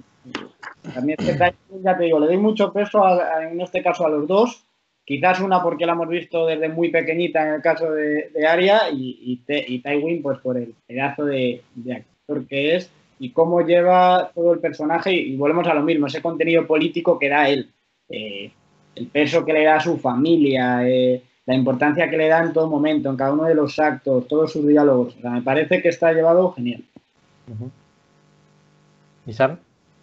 Pues yo primero dar un apunte eh, respecto a la, muerte de Viserys y a la muerte de, de Eddard Stark, que son dos muertes que salen en los libros y que también vimos en las series, y es justamente eso, es el, el punto diferencial de Juego de Tronos. ¿no? Yo cuando estaba leyendo esos momentos decía, estoy leyendo algo totalmente diferente, algo nuevo, y eso es lo que te, realmente te engancha y es lo que no, nos han ofrecido en las últimas temporadas. Mi personaje favorito es Cersei Lannister como no puedo ser de otra manera. Creo que además es el personaje mejor desarrollado, con más trasfondo. Es súper chulo en los libros ver cómo eh, nos podemos llegar a imaginar una Cersei que había sido Sansa, ¿no? que quería casarse con su príncipe amado y que, bueno, al final pues es un desastre de persona, pero que antepone todo. Uh, lo, antepone todo salvaguardando este, este precisamente el trono de hierro y, y todo, todo, poniente, ¿no? Eh, mi personaje odiado, ya que, me, que Diego no se lo ha querido quedar, pues ya me lo quedo yo, que es Walder Frey, que es odioso, lo mires por donde lo mires, es, es, es, es, odioso y es fantástico cómo muere. Y yo creo que justamente por lo que decía, ¿no? Porque es precisamente David Bradley quien lo interpreta y es que ese hombre tiene cara de odioso, ya lo vimos en Harry Potter, Harry Potter. y tiene la, tiene la cara que tiene, entonces es así. Y mi trama favorita es una trama que al final no se ha llevado a cabo, pero que espero que en los libros sí que esté, que es la de las tres cabezas del dragón, con un Tyrion Lannister que al final acabe siendo un Targaryen, que sería fabuloso. Uh -huh. Eso también se comenta mucho en los foros, ¿no? Toda esta la teoría de, de, las tres cabezas es muy buena. María. Bueno, yo, como es natural, yo voy con Aria. Yo siempre, desde la primera temporada, he ido con Aria, porque la verdad me parece que tiene una historia eh, o sea, brutal, pero brutal. Luego no se, no se le ha sacado partido porque en las últimas dos temporadas, tres como mucho, no, no se le ha sacado nada partido. Y el personaje más odiado, no lo habéis dicho, pero a mí me molestaba mucho, eh, aparte de lo que habéis dicho, el gorrión supremo. A mí el, el gorrión... Ostras, sí. A mí el gorrión me, me, traía por la calle la amargura, o sea, uno de estos personajes cabezones que se cree lo que dice y pum, y pum, y pum, pero que bueno, también trae, trae trama, ¿no? Igual que Meñique. Meñique también es que yo con Meñique a veces decía, pero tío, o sea, ¿cómo puedes ser tan, ten, tan traicionero, ¿no? De, de pasarte de, de, tan chaquetero que eres, ¿no? Pero no sé, no sé, pero siempre, siempre los más odiados, eh, a lo mejor de, luego les quieres, ¿no? Como, como Cersei, que es como Claro. muy mala, pero Claro. Lo bueno de Gorrión o de, o de Meñique es que tenían cierta inteligencia. El, el problema de Walder Frey es que es despreciable. O sea, lo único, lo único bueno que tiene es que está en un enclave privilegiado y que por cojones hay que ayudarle, pero es que no hay, no hay por dónde cogerlo a ese personaje. Sí, sí, sí, precisamente. Bueno, yo los míos, yo tengo, bueno, aquí el señor John Nieves, no sé si le ve ahí, que, que ya sé, o sea, mucha gente lo dice, ¿no? Que es un personaje demasiado frío, que como que no tiene mucha profundidad su, su historia, que es como un héroe muy clásico y que no tiene nada, nada que le diferencie. Pero A mí, no sé, me identificaba con su historia, me gusta eh, la evolución que tiene, yo le habría dado lógicamente mayor protagonismo en las últimas temporadas y esa es la espinita que se me quedó clavada y que deseo que los libros no sea así. Y también me gusta mucho ser Davos, que es, me parece la persona más fiel igual de toda, de toda la historia, la persona más íntegra.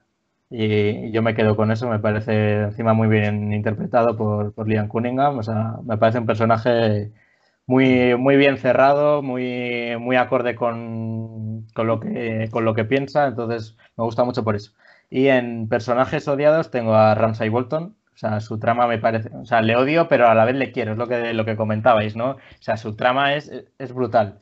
Eh, luego, eh, cómo se desarrolla también la batalla de los bastardos, todo esto es, es, muy buena, a mí me gusta mucho.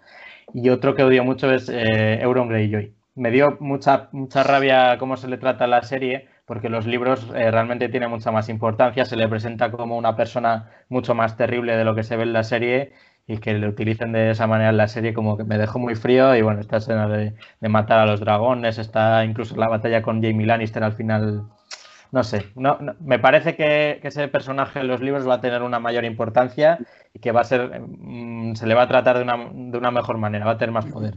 Luego para odiados está Joffrey Baratheon. Bueno, También. sí, es que ese era, ese era demasiado, era, tenía es que era para cogerlo... Primero, pero... sí, o sea, y eso le ha pasado factura. ¿eh? Sí, sí, sí, le sí, pasó bueno, factura en su carrera. Sí, sí, mm. actuar, sí, sí, sí. Bueno, Y respecto a. John, que lo has, lo has elegido como personaje principal, también recordar que si las leyendas son ciertas, es precisamente gracias a este personaje que se hizo finalmente la serie, porque Martin, eh, cuando le, le abordaron para hacer la serie, preguntó quiénes son los padres de Jon Snow. Y como la respuesta fue correcta, entonces dejó que se hiciera la serie. Eso es lo que se hizo.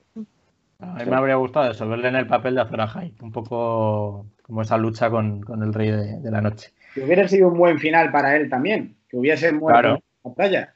Sí, que sí, sí, sí. Te quitabas el problema por un lado de que era el heredero y no le querías poner en el trono de hierro. Y por otro lado le das un final épico. Es que Claro. A mí me fastidió eso, que, que indagaran tanto en su historia, en plan todo este desarrollo de que es un bastardo, luego acaba siendo hijo de, de los Targaryen, bueno, o sea... Y luego le ponen su- un castigo, que vaya Claro, castigo. que su Irse al muro con los salvajes. Con los colegas, con las Con los colegas se van al muro. Pero yo, yo una cosa que quería decir, a mí me hubiera gustado, porque sí que es muy Juego de Tronos de esto, que yo no hubiera muerto en Desembarco del Rey asesinado por una Targaryen, quemado concretamente, que sería, como le han dicho, le dijo varias veces Sansa, los Stark no tenemos buena suerte en Desembarco del Rey. Al final, tanto su padre como adoptivo, como bueno, su tío, vamos a decirlo así, como su abuelo eh, y su y su tía y su, y su otro tío murieron en Desembarco del Rey también. O sea, a mí eh, creo que eso Juego de Tronos lo suele hacer bastante bien, el tema de, de mantener de mantener esto. Y, y a mí me ha decepcionado un poco que corriendo, por ejemplo, el republicanismo de la hermandad de sin estandarte, que parece maravilloso, o sea, ese comunismo violento, anarquista prácticamente que existe por ahí, no se juega nada con ello y, sobre todo que no hayamos visto más también de, de- de tramas de la gente corriente. Es decir, eh, me estoy acordando ahora mismo de el, el gordito este que era amigo de Aria, el panadero, que sale también ahí. Pastel eh, caliente, Que dicen, que dicen que en la, en la vida real que vende pan, que es panadero. Sé. Me parece Eso maravilloso. Me parece que es eh, el lore perfecto. O sea, el actor también vende pan. Que, que, por ejemplo, el- esas pinceladas que hemos visto en cuando están volviendo el perro y Aria, que se encuentran al padre y la hija muertos en esa cabaña, que dijo, no, no pasa nada, no, no le va a pasar nada, ya están muertos. Eh, ahí, esas pinceladas de qué pasa con el pueblo de- de, Te baja al barro un poco, ¿no? Sí, saber un poco, porque se, se habla de. O sea, eh, Juego de Tronos peca un poco de hacer lo que piensan sus protagonistas, que de hecho lo dice Varys. Se habla mucho del pueblo, pero no se muestra al pueblo, ni se le pregunta al pueblo qué quiere, ni, se, ni hay una preocupación real por el pueblo. Y en Juego de Tronos tampoco se percibe eso. O sea, mm, vemos lo que piensa, que evidentemente hablamos de una ambientación, hablamos de un sistema político, hablamos de todo lo que queráis, pero no vemos mm, nada. la- pueblo, ¿no? Sí, cómo afecta, cómo, cómo- qué piensan, o, o si, no sé, yo qué sé, algo más de... De hecho, me- no sé si habéis visto también un meme que salió en Twitter que me, pareció, me hizo mucha gracia, que era como, como estas películas basadas en hechos reales, que cuando acaba sacan una foto y dicen, Jola McCullin se casó, tuvo tres hijos y vivió en una pequeña granja de Colorado. Pues hacen lo mismo, pero con los de la mesa de consejeros de la mano del rey en final, en el final que sean ahí con Bron, con toda esa gente. Bueno, pues pone, por ejemplo, en el caso de Bron ponían, eh, Bron murió tres meses más tarde, asesinado en un burdel, bueno, cosas así que te van poniendo. Y unas cosas muy interesantes que decían era Sansa, que eh, después de haber muerto tanta gente y de al no tener hombres para eh, los cultivos, se pasa a una gran hambruna del norte y son los siete reinos, en este caso los seis reinos, los que tienen que rescatar de nuevo al norte y reintegrarlo otra vez en, un, en los normales siete reinos. Y, y la verdad es que Bastante mm, factible. bastante factible, o sea, que, Ah, que es- son esas cosas que, que vemos muy, como decía antes Isar, damos muy por supuestos. O sea, cuando, no, eh, Gusano Gris va a coger a sus hombres y se va a pirar. Hostia, ¿y cómo? ¿Y a dónde? Las islas de donde era su novia. Igual en esas islas, mm, 20.000 tíos no tampoco mola mucho. O sea, y un último, un último inciso que quiero decir, que yo creo que nos va a dar para una sección un día, que es el uso de la estética nazi para decir que alguien es malo. O sea, a mí me fascina. Podemos coger escena por escena porque la del discurso de Daenerys al más puro estilo Hitler eh, con sus tropas, sus mm, SS, eh, puestas ahí con el estandarte de Targaryen, que no sé dónde lo traerían, porque... Lo si hemos visto en Star Wars también. Claro, claro, o sea, ese, ese rollo de eh, cómo haces que alguien parezca malo de repente o que sea malo. Nazi. En, Gla- está. en Gladiator también. Nosotros También. hace poco hicimos un vídeo de la Segunda Guerra, Guerra Mundial y justamente hablábamos de eso, ¿no? En diferentes películas y en series también. Es, eh, ¿Tú quieres nazi? ¿Tú quieres malo? Pues nazi. Sí, sí, sí, es un recurso, es un recurso es- fácil al final. Es lo más sencillo y yo creo que Ju- Juego de Tronos pedía más gris, pedía más, y, y lo que os decíamos antes, que lo recalco por última vez, Daenerys a mí me, hace, me hizo falta, aunque decía bien, como bien dijo Isarn, iba, iba avisando, o sea, evidentemente, pero eh, sí que es cierto que eh, la crucifixión de los... De los... Los amos. Claro, eran los amos, eran los amos que todavía entraba en su lógica, sí, sí, pero entraba en su lógica de matar a los amos, no sé qué, romper la rueda. Pero a mí me ha faltado la justificación de moral de decir, voy a quemar una puta ciudad. No, es que ya lo sabían. Quema, quema a los Starling también. También. Sí, no, a ver, ¿quieres- que, quieres- que no hubiera estado mal más, más eh, explicación, sí, Pero- pero que si lo piensas un poco, pues tampoco es lo peor de, de la serie y que, y que es- juegan un poco a eso, eh, también. Sí, yo creo que el único, o sea, que, que es verdad que lo de Daenerys sí que se insinúa, se comenta, y que el único freno que tiene hasta el final, digamos, sobre todo es lo de Ser Jorah. O sea, el, el personaje de Ser Jorah Mormon que hace como la conciencia de Como su No, Grillo, ¿no? Y su amiga, a la que la de Capitán también. delante. su amiga. Y cuando fallan ellos dos, ya ves lo que pasa. O sea, es que también Sí, sí, pero sí. es verdad que, que yo creo que sí, se comenta eso y se puede ver un poquito, pero claro. Aunque tengo que decir que más eh, Sergiora, porque la amiga al final también es un poquitito nazi. Es decir, en el punto en el que dice, no, Eso sí se merece un debate. en el que una, ne- una- una negra nazi. Te ha salido raro. No, me refiero en el punto en el que cuando le lo están hablando, no sé si es John, que cuando lo de Varys creo que es, o, o no sé a quién ejecutan. Bueno, ahora mismo se me está haciendo un cacao en la cabeza. Debe ser este calor que tenemos en Valladolid que me estoy asando.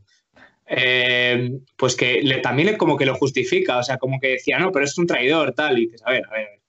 Sí que es cierto que Jorah actúa más de brújula moral y al final no, no tenemos que olvidar que tanto eh, Thor Conudo, o sea, Gusano Gris, como eh, la amiga Visandei les han salvado la vida, o sea, le deben la vida a esa tía y son lo más servil que existe, o sea, por eso también, como decíamos antes, me sorprende muchísimo que Gusano Gris vea que Jones Nieve se ha cargado a Daenerys y no se lo fumigue en el acto. O sea, su mentalidad a mí me parece no, no tiene nada que perder. Es llegar y cargárselo. Y las consecuencias vendrán. Igual hubiera estado hasta guay una segunda batalla entre los Inmaculados y todos los que venían detrás eh, ahí. Lo que les faltaba ya. A mí, yo cuando, te digo una cosa, yo ese momentito maravilloso en el que está Gusano Gris ejecutando prisioneros y se calientan un poco los norteños con John Nieve, yo dije, ojo, ojo, como hay ahora mismo unos espadazos que lo pasamos bien. Y a mí eso me, ha faltado.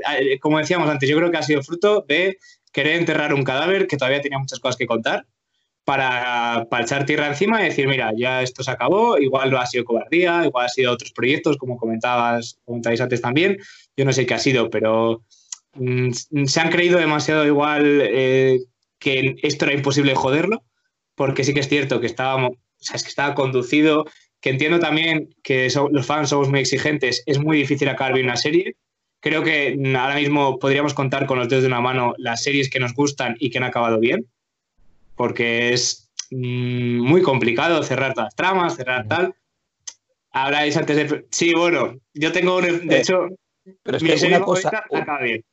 Una, cosa es eh, que no acabe como tú quieres, que eso es muy probable, sobre todo con Juego de Tronos, y otra cosa es que en la última temporada se convierta en un despropósito, que es lo que yo creo que ha pasado, y hablábamos antes de la coherencia, es que se vuelve absolutamente incoherente. Sí, sí, sí. Entonces, eh, evidentemente que se siente quien se siente, si no se sienta el que tú quieres en el trono, pues vas a acabar decepcionado.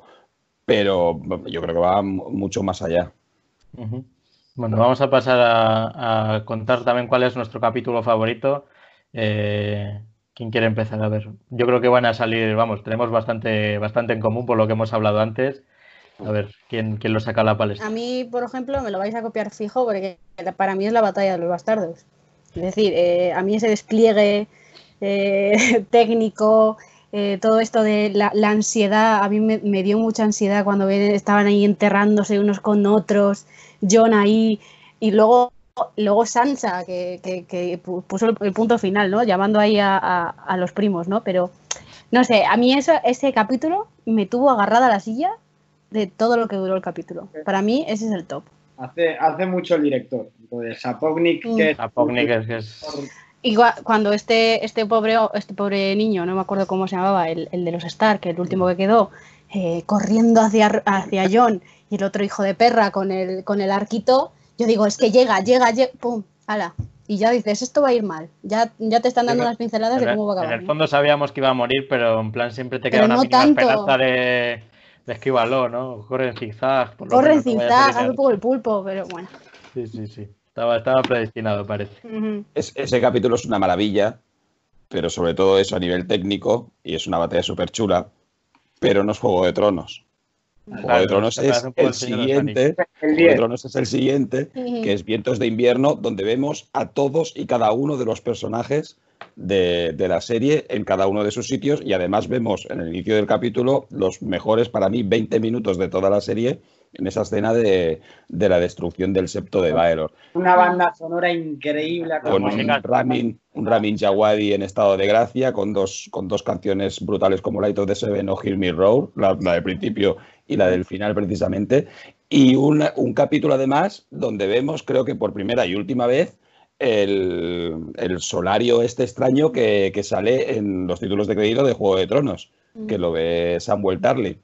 Sí. En la ciudad de- Para mí una- un capítulo redondo. A mí- Que, que luego llegas, llegas al, al clímax de, de todo cuando va el septo a tomar por saco y luego el pobre Tomen que coge y, y Sí, balcones. ¿no? O sea, eh, eh, eso que estás tú ahí con el, con el que ha volado y luego dices, ¿pero qué hace? ¿Sabes? Y te, Y- como que te relaja un poco. Y un capítulo en el que tienes a Arya cortándole el cuello a Walder Frey, con lo cual ya. Buenísimo, ya- buenísimo. A beber vino. Para mí.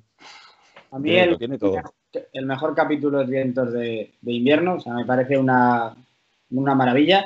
Y me gustó mucho, ya por sumar, porque, porque es que van a salir los mejores en esta conversación.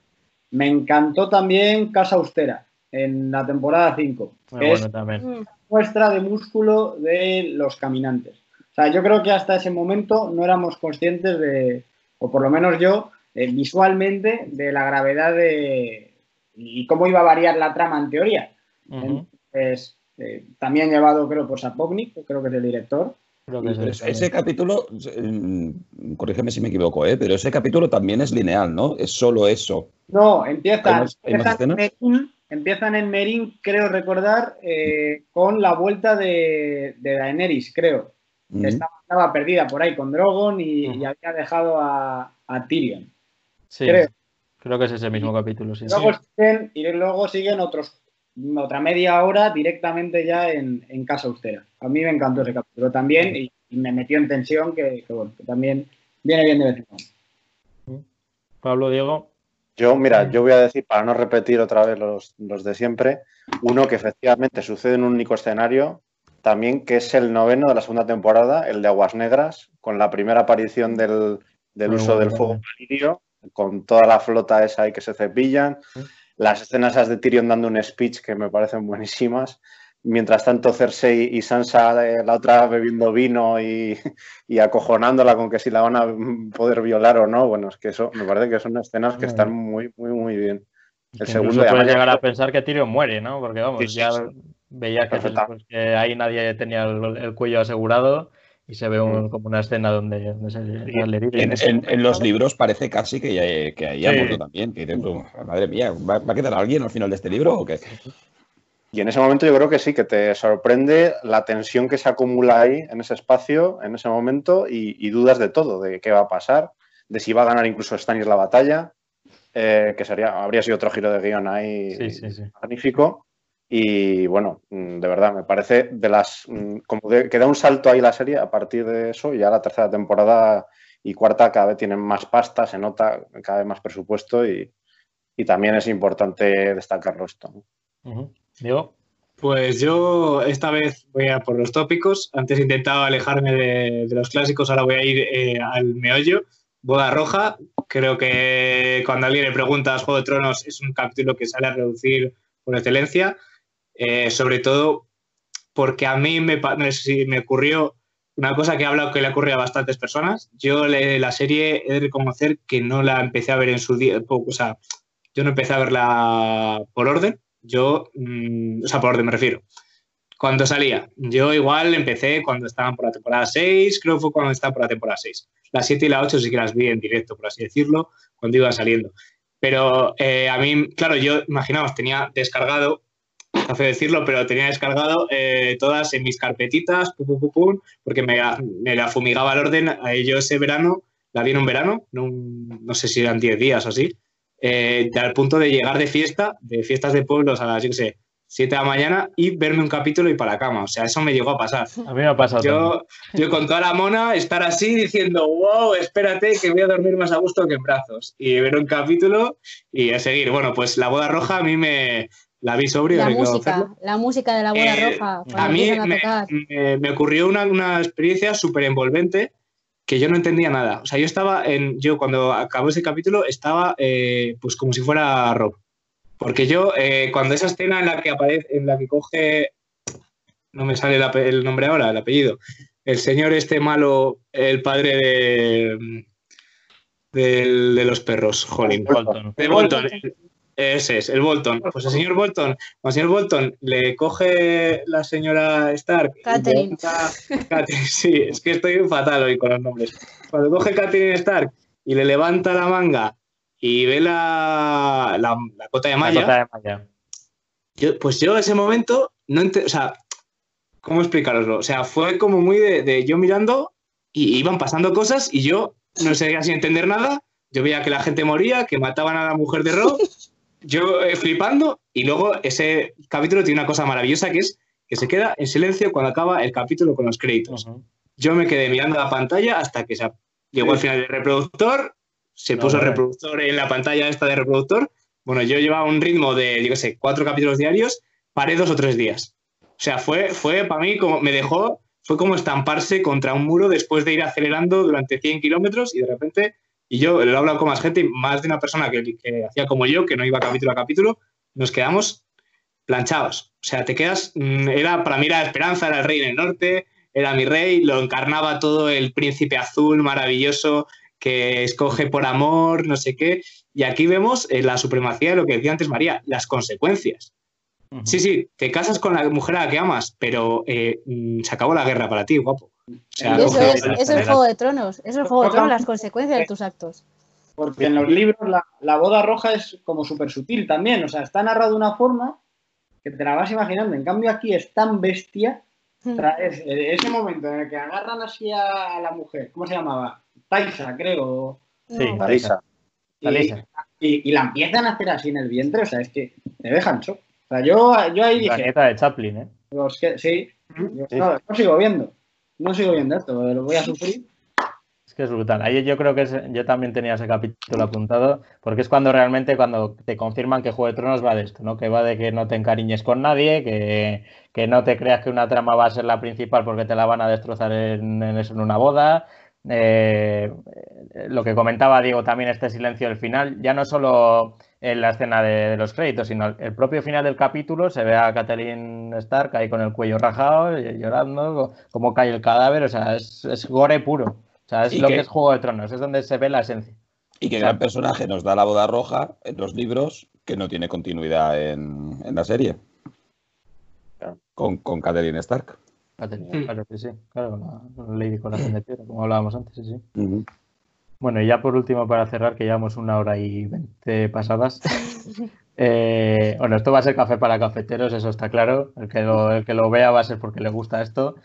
Eh, pero vamos a cerrar con el tema de, de las precuelas, las secuelas, todo esto que, que se manejaba. Comentábamos antes que, que si esto lo pilla Disney ya habría hecho, eh, bueno, pues todas las historias de cada uno en un mundo, te habrían contado la historia de Poniente y de esos tres veces, o sea, habrían hecho de todo. Pero bueno, HBO parece que, quiso hacer un parón eh, porque sabía que lo que tiene entre sus manos tiene una gallina de los huevos de oro, porque es así. Eh, entonces deciden en un primer momento hacer una primera precuela eh, relacionada con los hijos del bosque hace 8.000 años respecto de la historia que cuentan en Poniente. Cuentan con Naomi Watts, parece que está muy bien encarrilado, pero graban el episodio piloto y no, no les cuadra, no les cuadra nada y deciden echarlo atrás. Y es cuando, cuando se dirigen más hacia otro proyecto que es House of the Dragon, que en principio se estrenará en 2022 y si no cambian los planes, está basado un poco en el libro de, de Fuego y Sangre que me parece que le tenía Víctor por ahí y que, y que tiene a, ahí lo tenemos, y que tiene a Miguel Sapócnica a los mandos. Ya no tiene a Weiss y Benioff, sino que han contado con el director estrella de la serie, que me parece una elección súper correcta, sí. porque es lo que comentábamos, no sé con qué, con qué saga lo comenté, creo que era con Vengadores, que hagan lo que hagan, eh, lo dejas en manos de esta persona y lo va a hacer bien. ¿no? Encima es una historia que, que se trata en, los libros y que la gente está, está deseando verla. ¿no? ¿Creéis que, que va a tener el mismo éxito que, que, lo que ha sido Juego de Tronos como serie? Difícil. ¿De, o sea, ¿de, qué, va? Que... ¿De qué va esta? ¿De qué, la, qué, qué trata? La historia, la historia de. Pero de, de 3.000 años atrás, cuando salieron de la isla de los dragones. Lo que no he visto desde dónde enfocan. Yo entiendo que sí, ¿eh? Yo creo que sí enfocan desde la llegada de, de Aegon el Conquistador. Sí, sí, sí, me parece que va a ser ese. Eh, a, yo creo que con este tema de precuelas, secuelas, con lo complejo que es Juego de Tronos, porque a diferencia de como hablamos de Star Wars o de los Vengadores, me parecen sagas más sencillas. Esto tienes que. Eh, exige Juego de Tronos eh, un barbecho, exige el, y preparar el terreno, exige construir de nuevo, porque evidentemente tienes dos opciones. Volver a, como hablamos antes, mil opciones de gente que está pidiendo los viajes de área, eh, gente que te está pidiendo eh, diez años después lo que pasó, y lo veremos, estoy seguro, que porque al final esto, como decimos, una gallina Yo, no, yo, claro, ¿eh? yo, yo lo de final, no lo quiero ver, ¿eh? Yo lo, quiero ver lo de Aria. No digo que lo queramos ver, pero digo que al final alguien, alguien querrá dinero y algún estudio entrará en crisis o venderá o decidirá lo que sea. Pero lo que voy yo es que eh, la, la, historia de Naomi Watts no tiene sentido porque no es nada Juego de Tronos. O sea, como decía antes Isar, a mí la historia de los niños del bosque me da para un capítulo, para medio capítulo o para que me cuentes un poco. Llegaba al origen película. También, porque te, o sea, para mí sí, el pero, que tenía era eso únicamente, un poco el origen. Pero tanto para una serie, a mí para una serie, espera que no hemos oído a Víctor. No, que está cortadito. ¿Se me escucha? Ahora, ahora, ahora sí, ahora sí. Simplemente, o sea, eh, yo lo que veía con esa, con la larga noche, es que estaba muy relacionado con Juego de Tronos. O sea, es decir, volver otra vez a enlazar con el Rey de la Noche y con los caminantes era, a mí me parecía muy repetitivo. O sea, a mí me parece que el enfoque que van a dar de, de en este caso, de, de, toda la casa Targaryen como tal. Claro, son nuevos que... personajes al final. Pues claro, cosas sí, que nos han visto en la serie. Claro. Claro, ya, ya subo yo. O sea, a mí lo de los, los niños del bosque, pues me parece que carece de interés para más allá de una película o una temporada o, o, una, o sea, un capítulo, pero no me da para decir, venga, vamos a sacar temporadas porque no creo que tenga una historia, y no, no sé qué intriga puede haber en, en, Los Niños del Bosque o, o, más de estilo Juego de Tronos. Y luego sacar otra serie estilo Juego de Tronos tiene un pro, o sea, con los, la temática de Targaryen, volviendo 3.000 años antes, tiene un problema que yo creo que ese cualquier mmm, director que la coja va, se va a enfrentar a las comparaciones. Lo tienes que hacer muy bien y, y, tienes que construir una cosa con mucha paciencia. La gente no va a tener paciencia porque evidentemente tú ahora mismo ves la temporada 1, yo me la reví con mi padre que le enganché a Juego, a Juego de Tronos y la ves ahora y dices, uff, tenía carencias, ¿no? O igual había cosas que bueno, que tal. A ver, han pasado muchos años, ha habido muchas mejoras, ahí ha cambiado mucho el estilo cinematográfico. Eh, bueno, en este caso de series, pero vamos. Eh, y yo creo que, que, la cosa está en que eh, no sé si la gente tendrá paciencia suficiente para aguantar una temporada de construcción de un nuevo mundo, de un nuevo ecosistema de personajes, de, de, todo esto.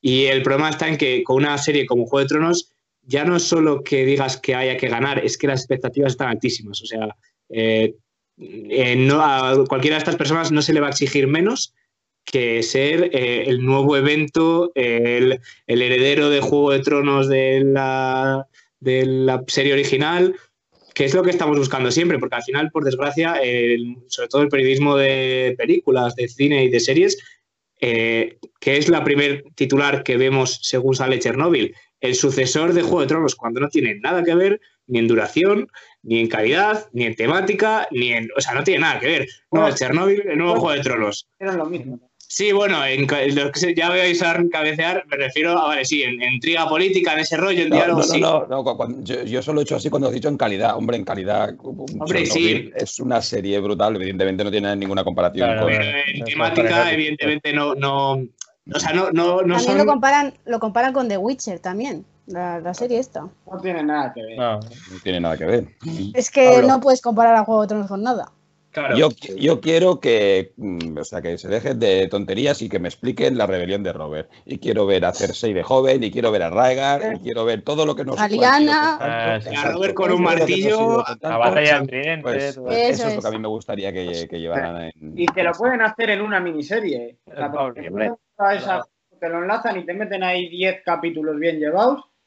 Y ya- no, es que no hace falta. Yo no veo que ahora para lo que queda, porque para mí la diferencia principal es que Juego de Tronos se basa en unos libros contados desde cada uno de los personajes en una historia brutal. Si tú, tú ahora coges esto, que es en lo que se va a basar, que está muy bien, no deja de ser una novela que te va contando uno a uno pues, los reyes Targaryen.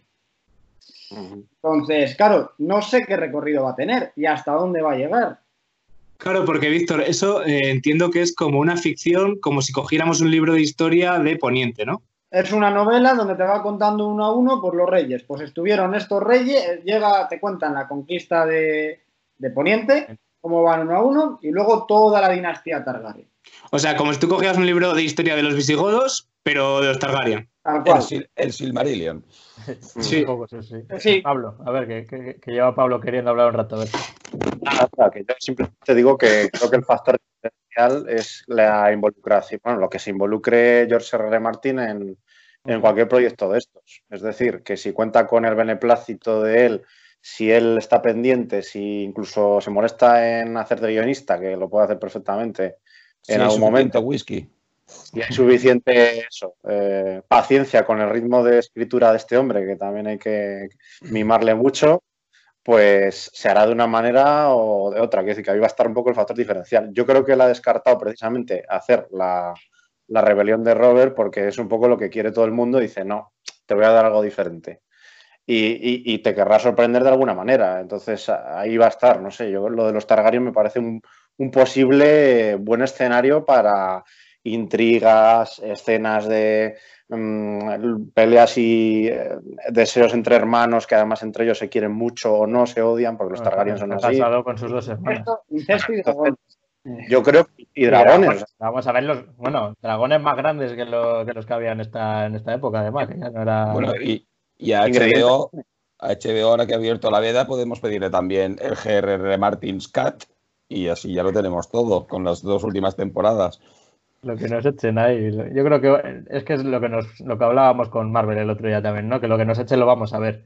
Lo criticaremos de una forma o de otra, pero nos lo vamos a tragar. Entonces yo creo, a ver, la batalla del, del tridente yo estoy deseando verla, por ejemplo, es una cosa que me apasionaría.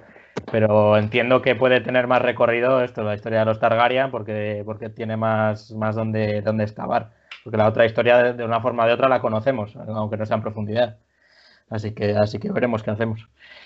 Eh, ya por último, eh, me gustaría hablar del legado que ha dejado la serie, ¿no? O sea, algunos de los datos eh, curiosos que tengo es que la serie más nominada a los Emmy, serie más pirateada, como hemos visto con Diego, que la tenía descargada también. Eh, en España hay 689 áreas, 100 136 Daenerys. se ha explotado turísticamente todo lo- el tema de los escenarios, como hemos visto en Gaztelugache, en, Osuna, en Sevilla. hay exposiciones. Esto realmente es lo donde se mide el, impacto que tiene una serie, ¿no? También esto, como contaba Diego, de que estés deseando, aunque llegues de fiesta, te tragas un capítulo, que a mí esto me ha pasado cuando sacaron una temporada en verano. O sea, esto es lo que hace realmente que, una serie eh, deje, deje, una huella en el tiempo, ¿no? Y que no se olvide de una forma tan rápida.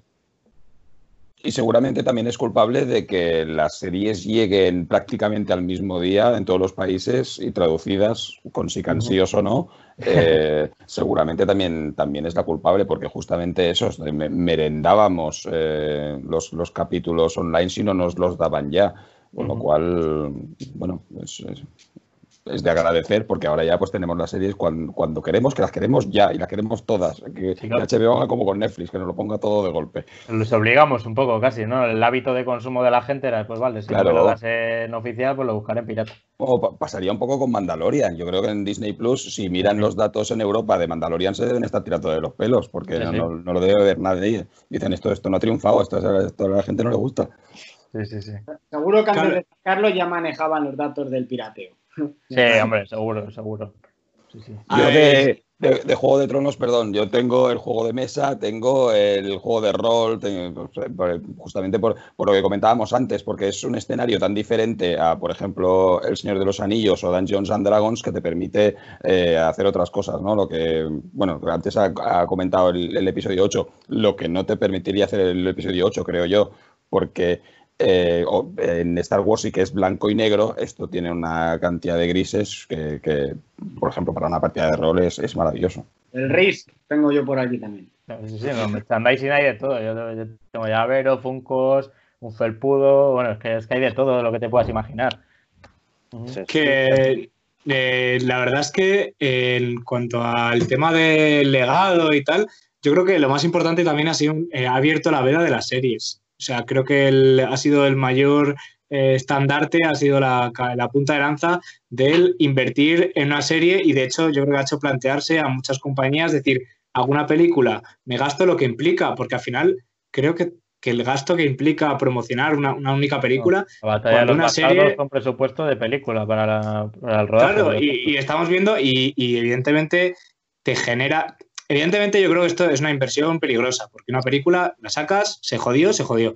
Una serie que estás gastándote 10 millones o lo que te estés gastando por episodio, que es una auténtica locura, pero evidentemente a los fans nos beneficia mucho, porque estamos viendo de que ya no es que te ves una peli y esperas dos años, porque las películas, como anden prudentes, entre que se confirma sido un éxito, eh, presupuesto, se prepara, producción, no sé qué, la graba, montaje final y sale la película, es una locura. Con un capítulo no encontramos esas limitaciones, porque es eh, saco 10 capítulos de golpe, año que viene otros 10 capítulos de golpe, porque aprovechas también el metraje. Yo entiendo que para una película tú grabas, yo sé, 200 horas de metraje y cortas una hora.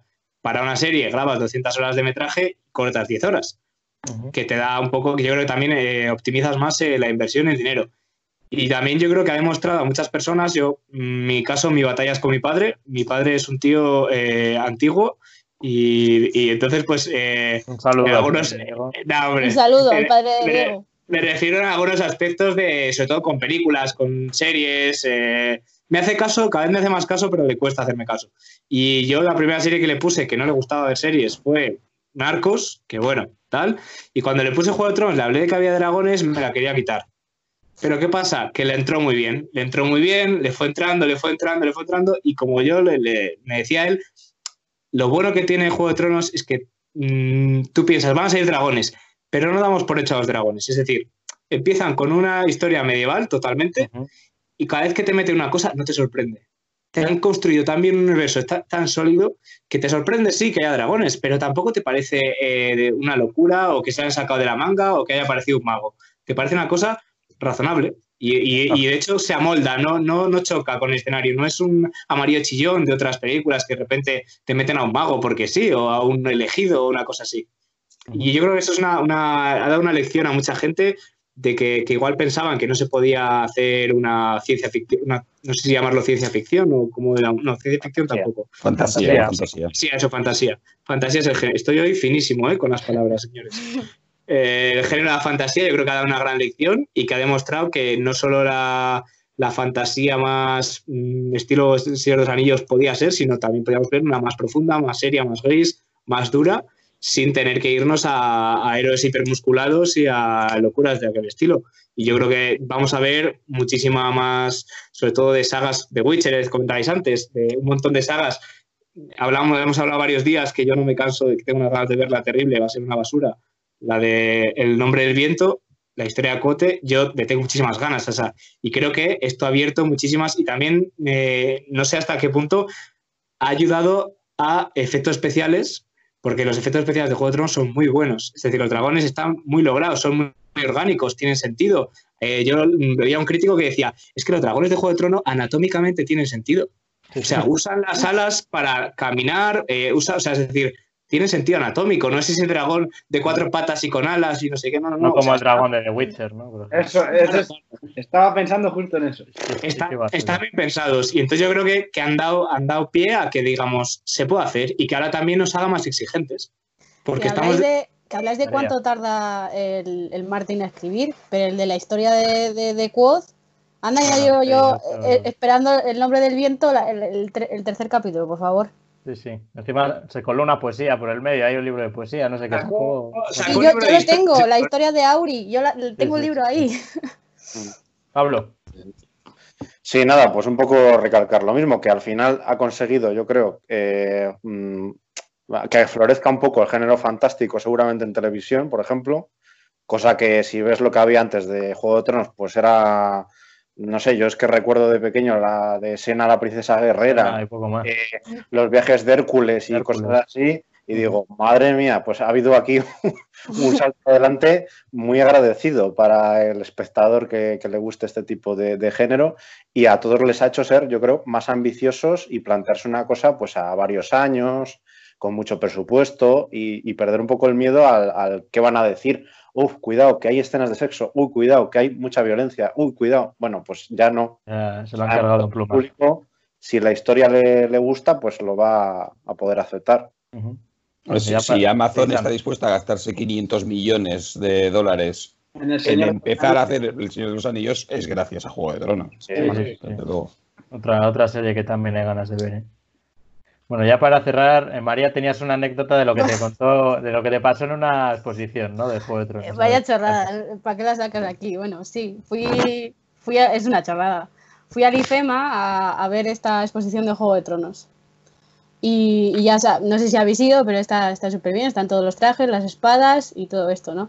Pues yo iba pues como en plan medio aria, yo me vestí en plan medio aria y fui para allá y la gente pues me pedía fotos en plan, oye, mira, te pareces a Macy, te puedes sacar una foto con nosotros, no sé qué. Y mi padre no sabe nada de Juego de Tronos, eh, estaba viendo allí las cosas y no entendía nada, ni de qué, quién era qué, ni nada. Y claro, vio a la gente que me pedía fotos y decía, pero, ¿qué está pasando, no? Y ya, pues esa es la anécdota, es que no sé para qué me la haces decir.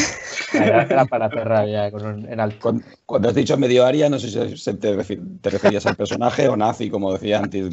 No, no, por Dios. Bueno, No, no, Yo, la, vi- como la vi, aria. estaba muy bien esa exposición. eh, fui- pero eso sí, fui a comprarme algo y cuando vi los precios me compré un lápiz. no, sí, No, no, no, No, yo no. me compré nada. Yo fui en Barcelona, además. Que me pilló por. Así que. Estuve la de Harry Potter, que es del estilo, y también los precios eran, bueno, mejor es verlo y se acabó, porque ya, ya la pasas. Es que Bueno. teníais que ver la cara de mi padre en el vídeo, que encima lo ponían en inglés. Cuando, cuando entrabas te ponían un vídeo de como todas las temporadas y tal, y mi, y mi padre en inglés, así el hombre diciendo esto, ¿dónde me has metido, no? Mm. Bueno, chicos, pues, pues vamos a cerrar ya aquí. eh, después de una hora y 45 casi de vídeo, yo creo que la gente a la que le guste esto. Yo, por ejemplo, también, como decíais, mi abuelo ha visto esta serie, por ejemplo, que a mí me pareció un, un logro. Y ya si se ve el capítulo de hoy, ya, vamos, ya más contento no voy a poder estar. Eso significa que, que le, habrá, que le habrá gustado la serie y todo, todo este mundo de Poniente, que, que, como decimos, todavía, todavía tiene mucho recorrido. Eh, nada, daros las gracias a todos, a Pablo, Víctor, María, Diego y San por estar un día más con nosotros. Eh, volveremos la semana que viene con un, con un nuevo capítulo friki. Eh, ya veremos la temática, que la tenemos todavía por, por ver. Y, y nada, como decimos cada día, eh, sed felices, pero moderadamente. Nos vemos mañana. Hasta luego. Hasta luego. Adiós.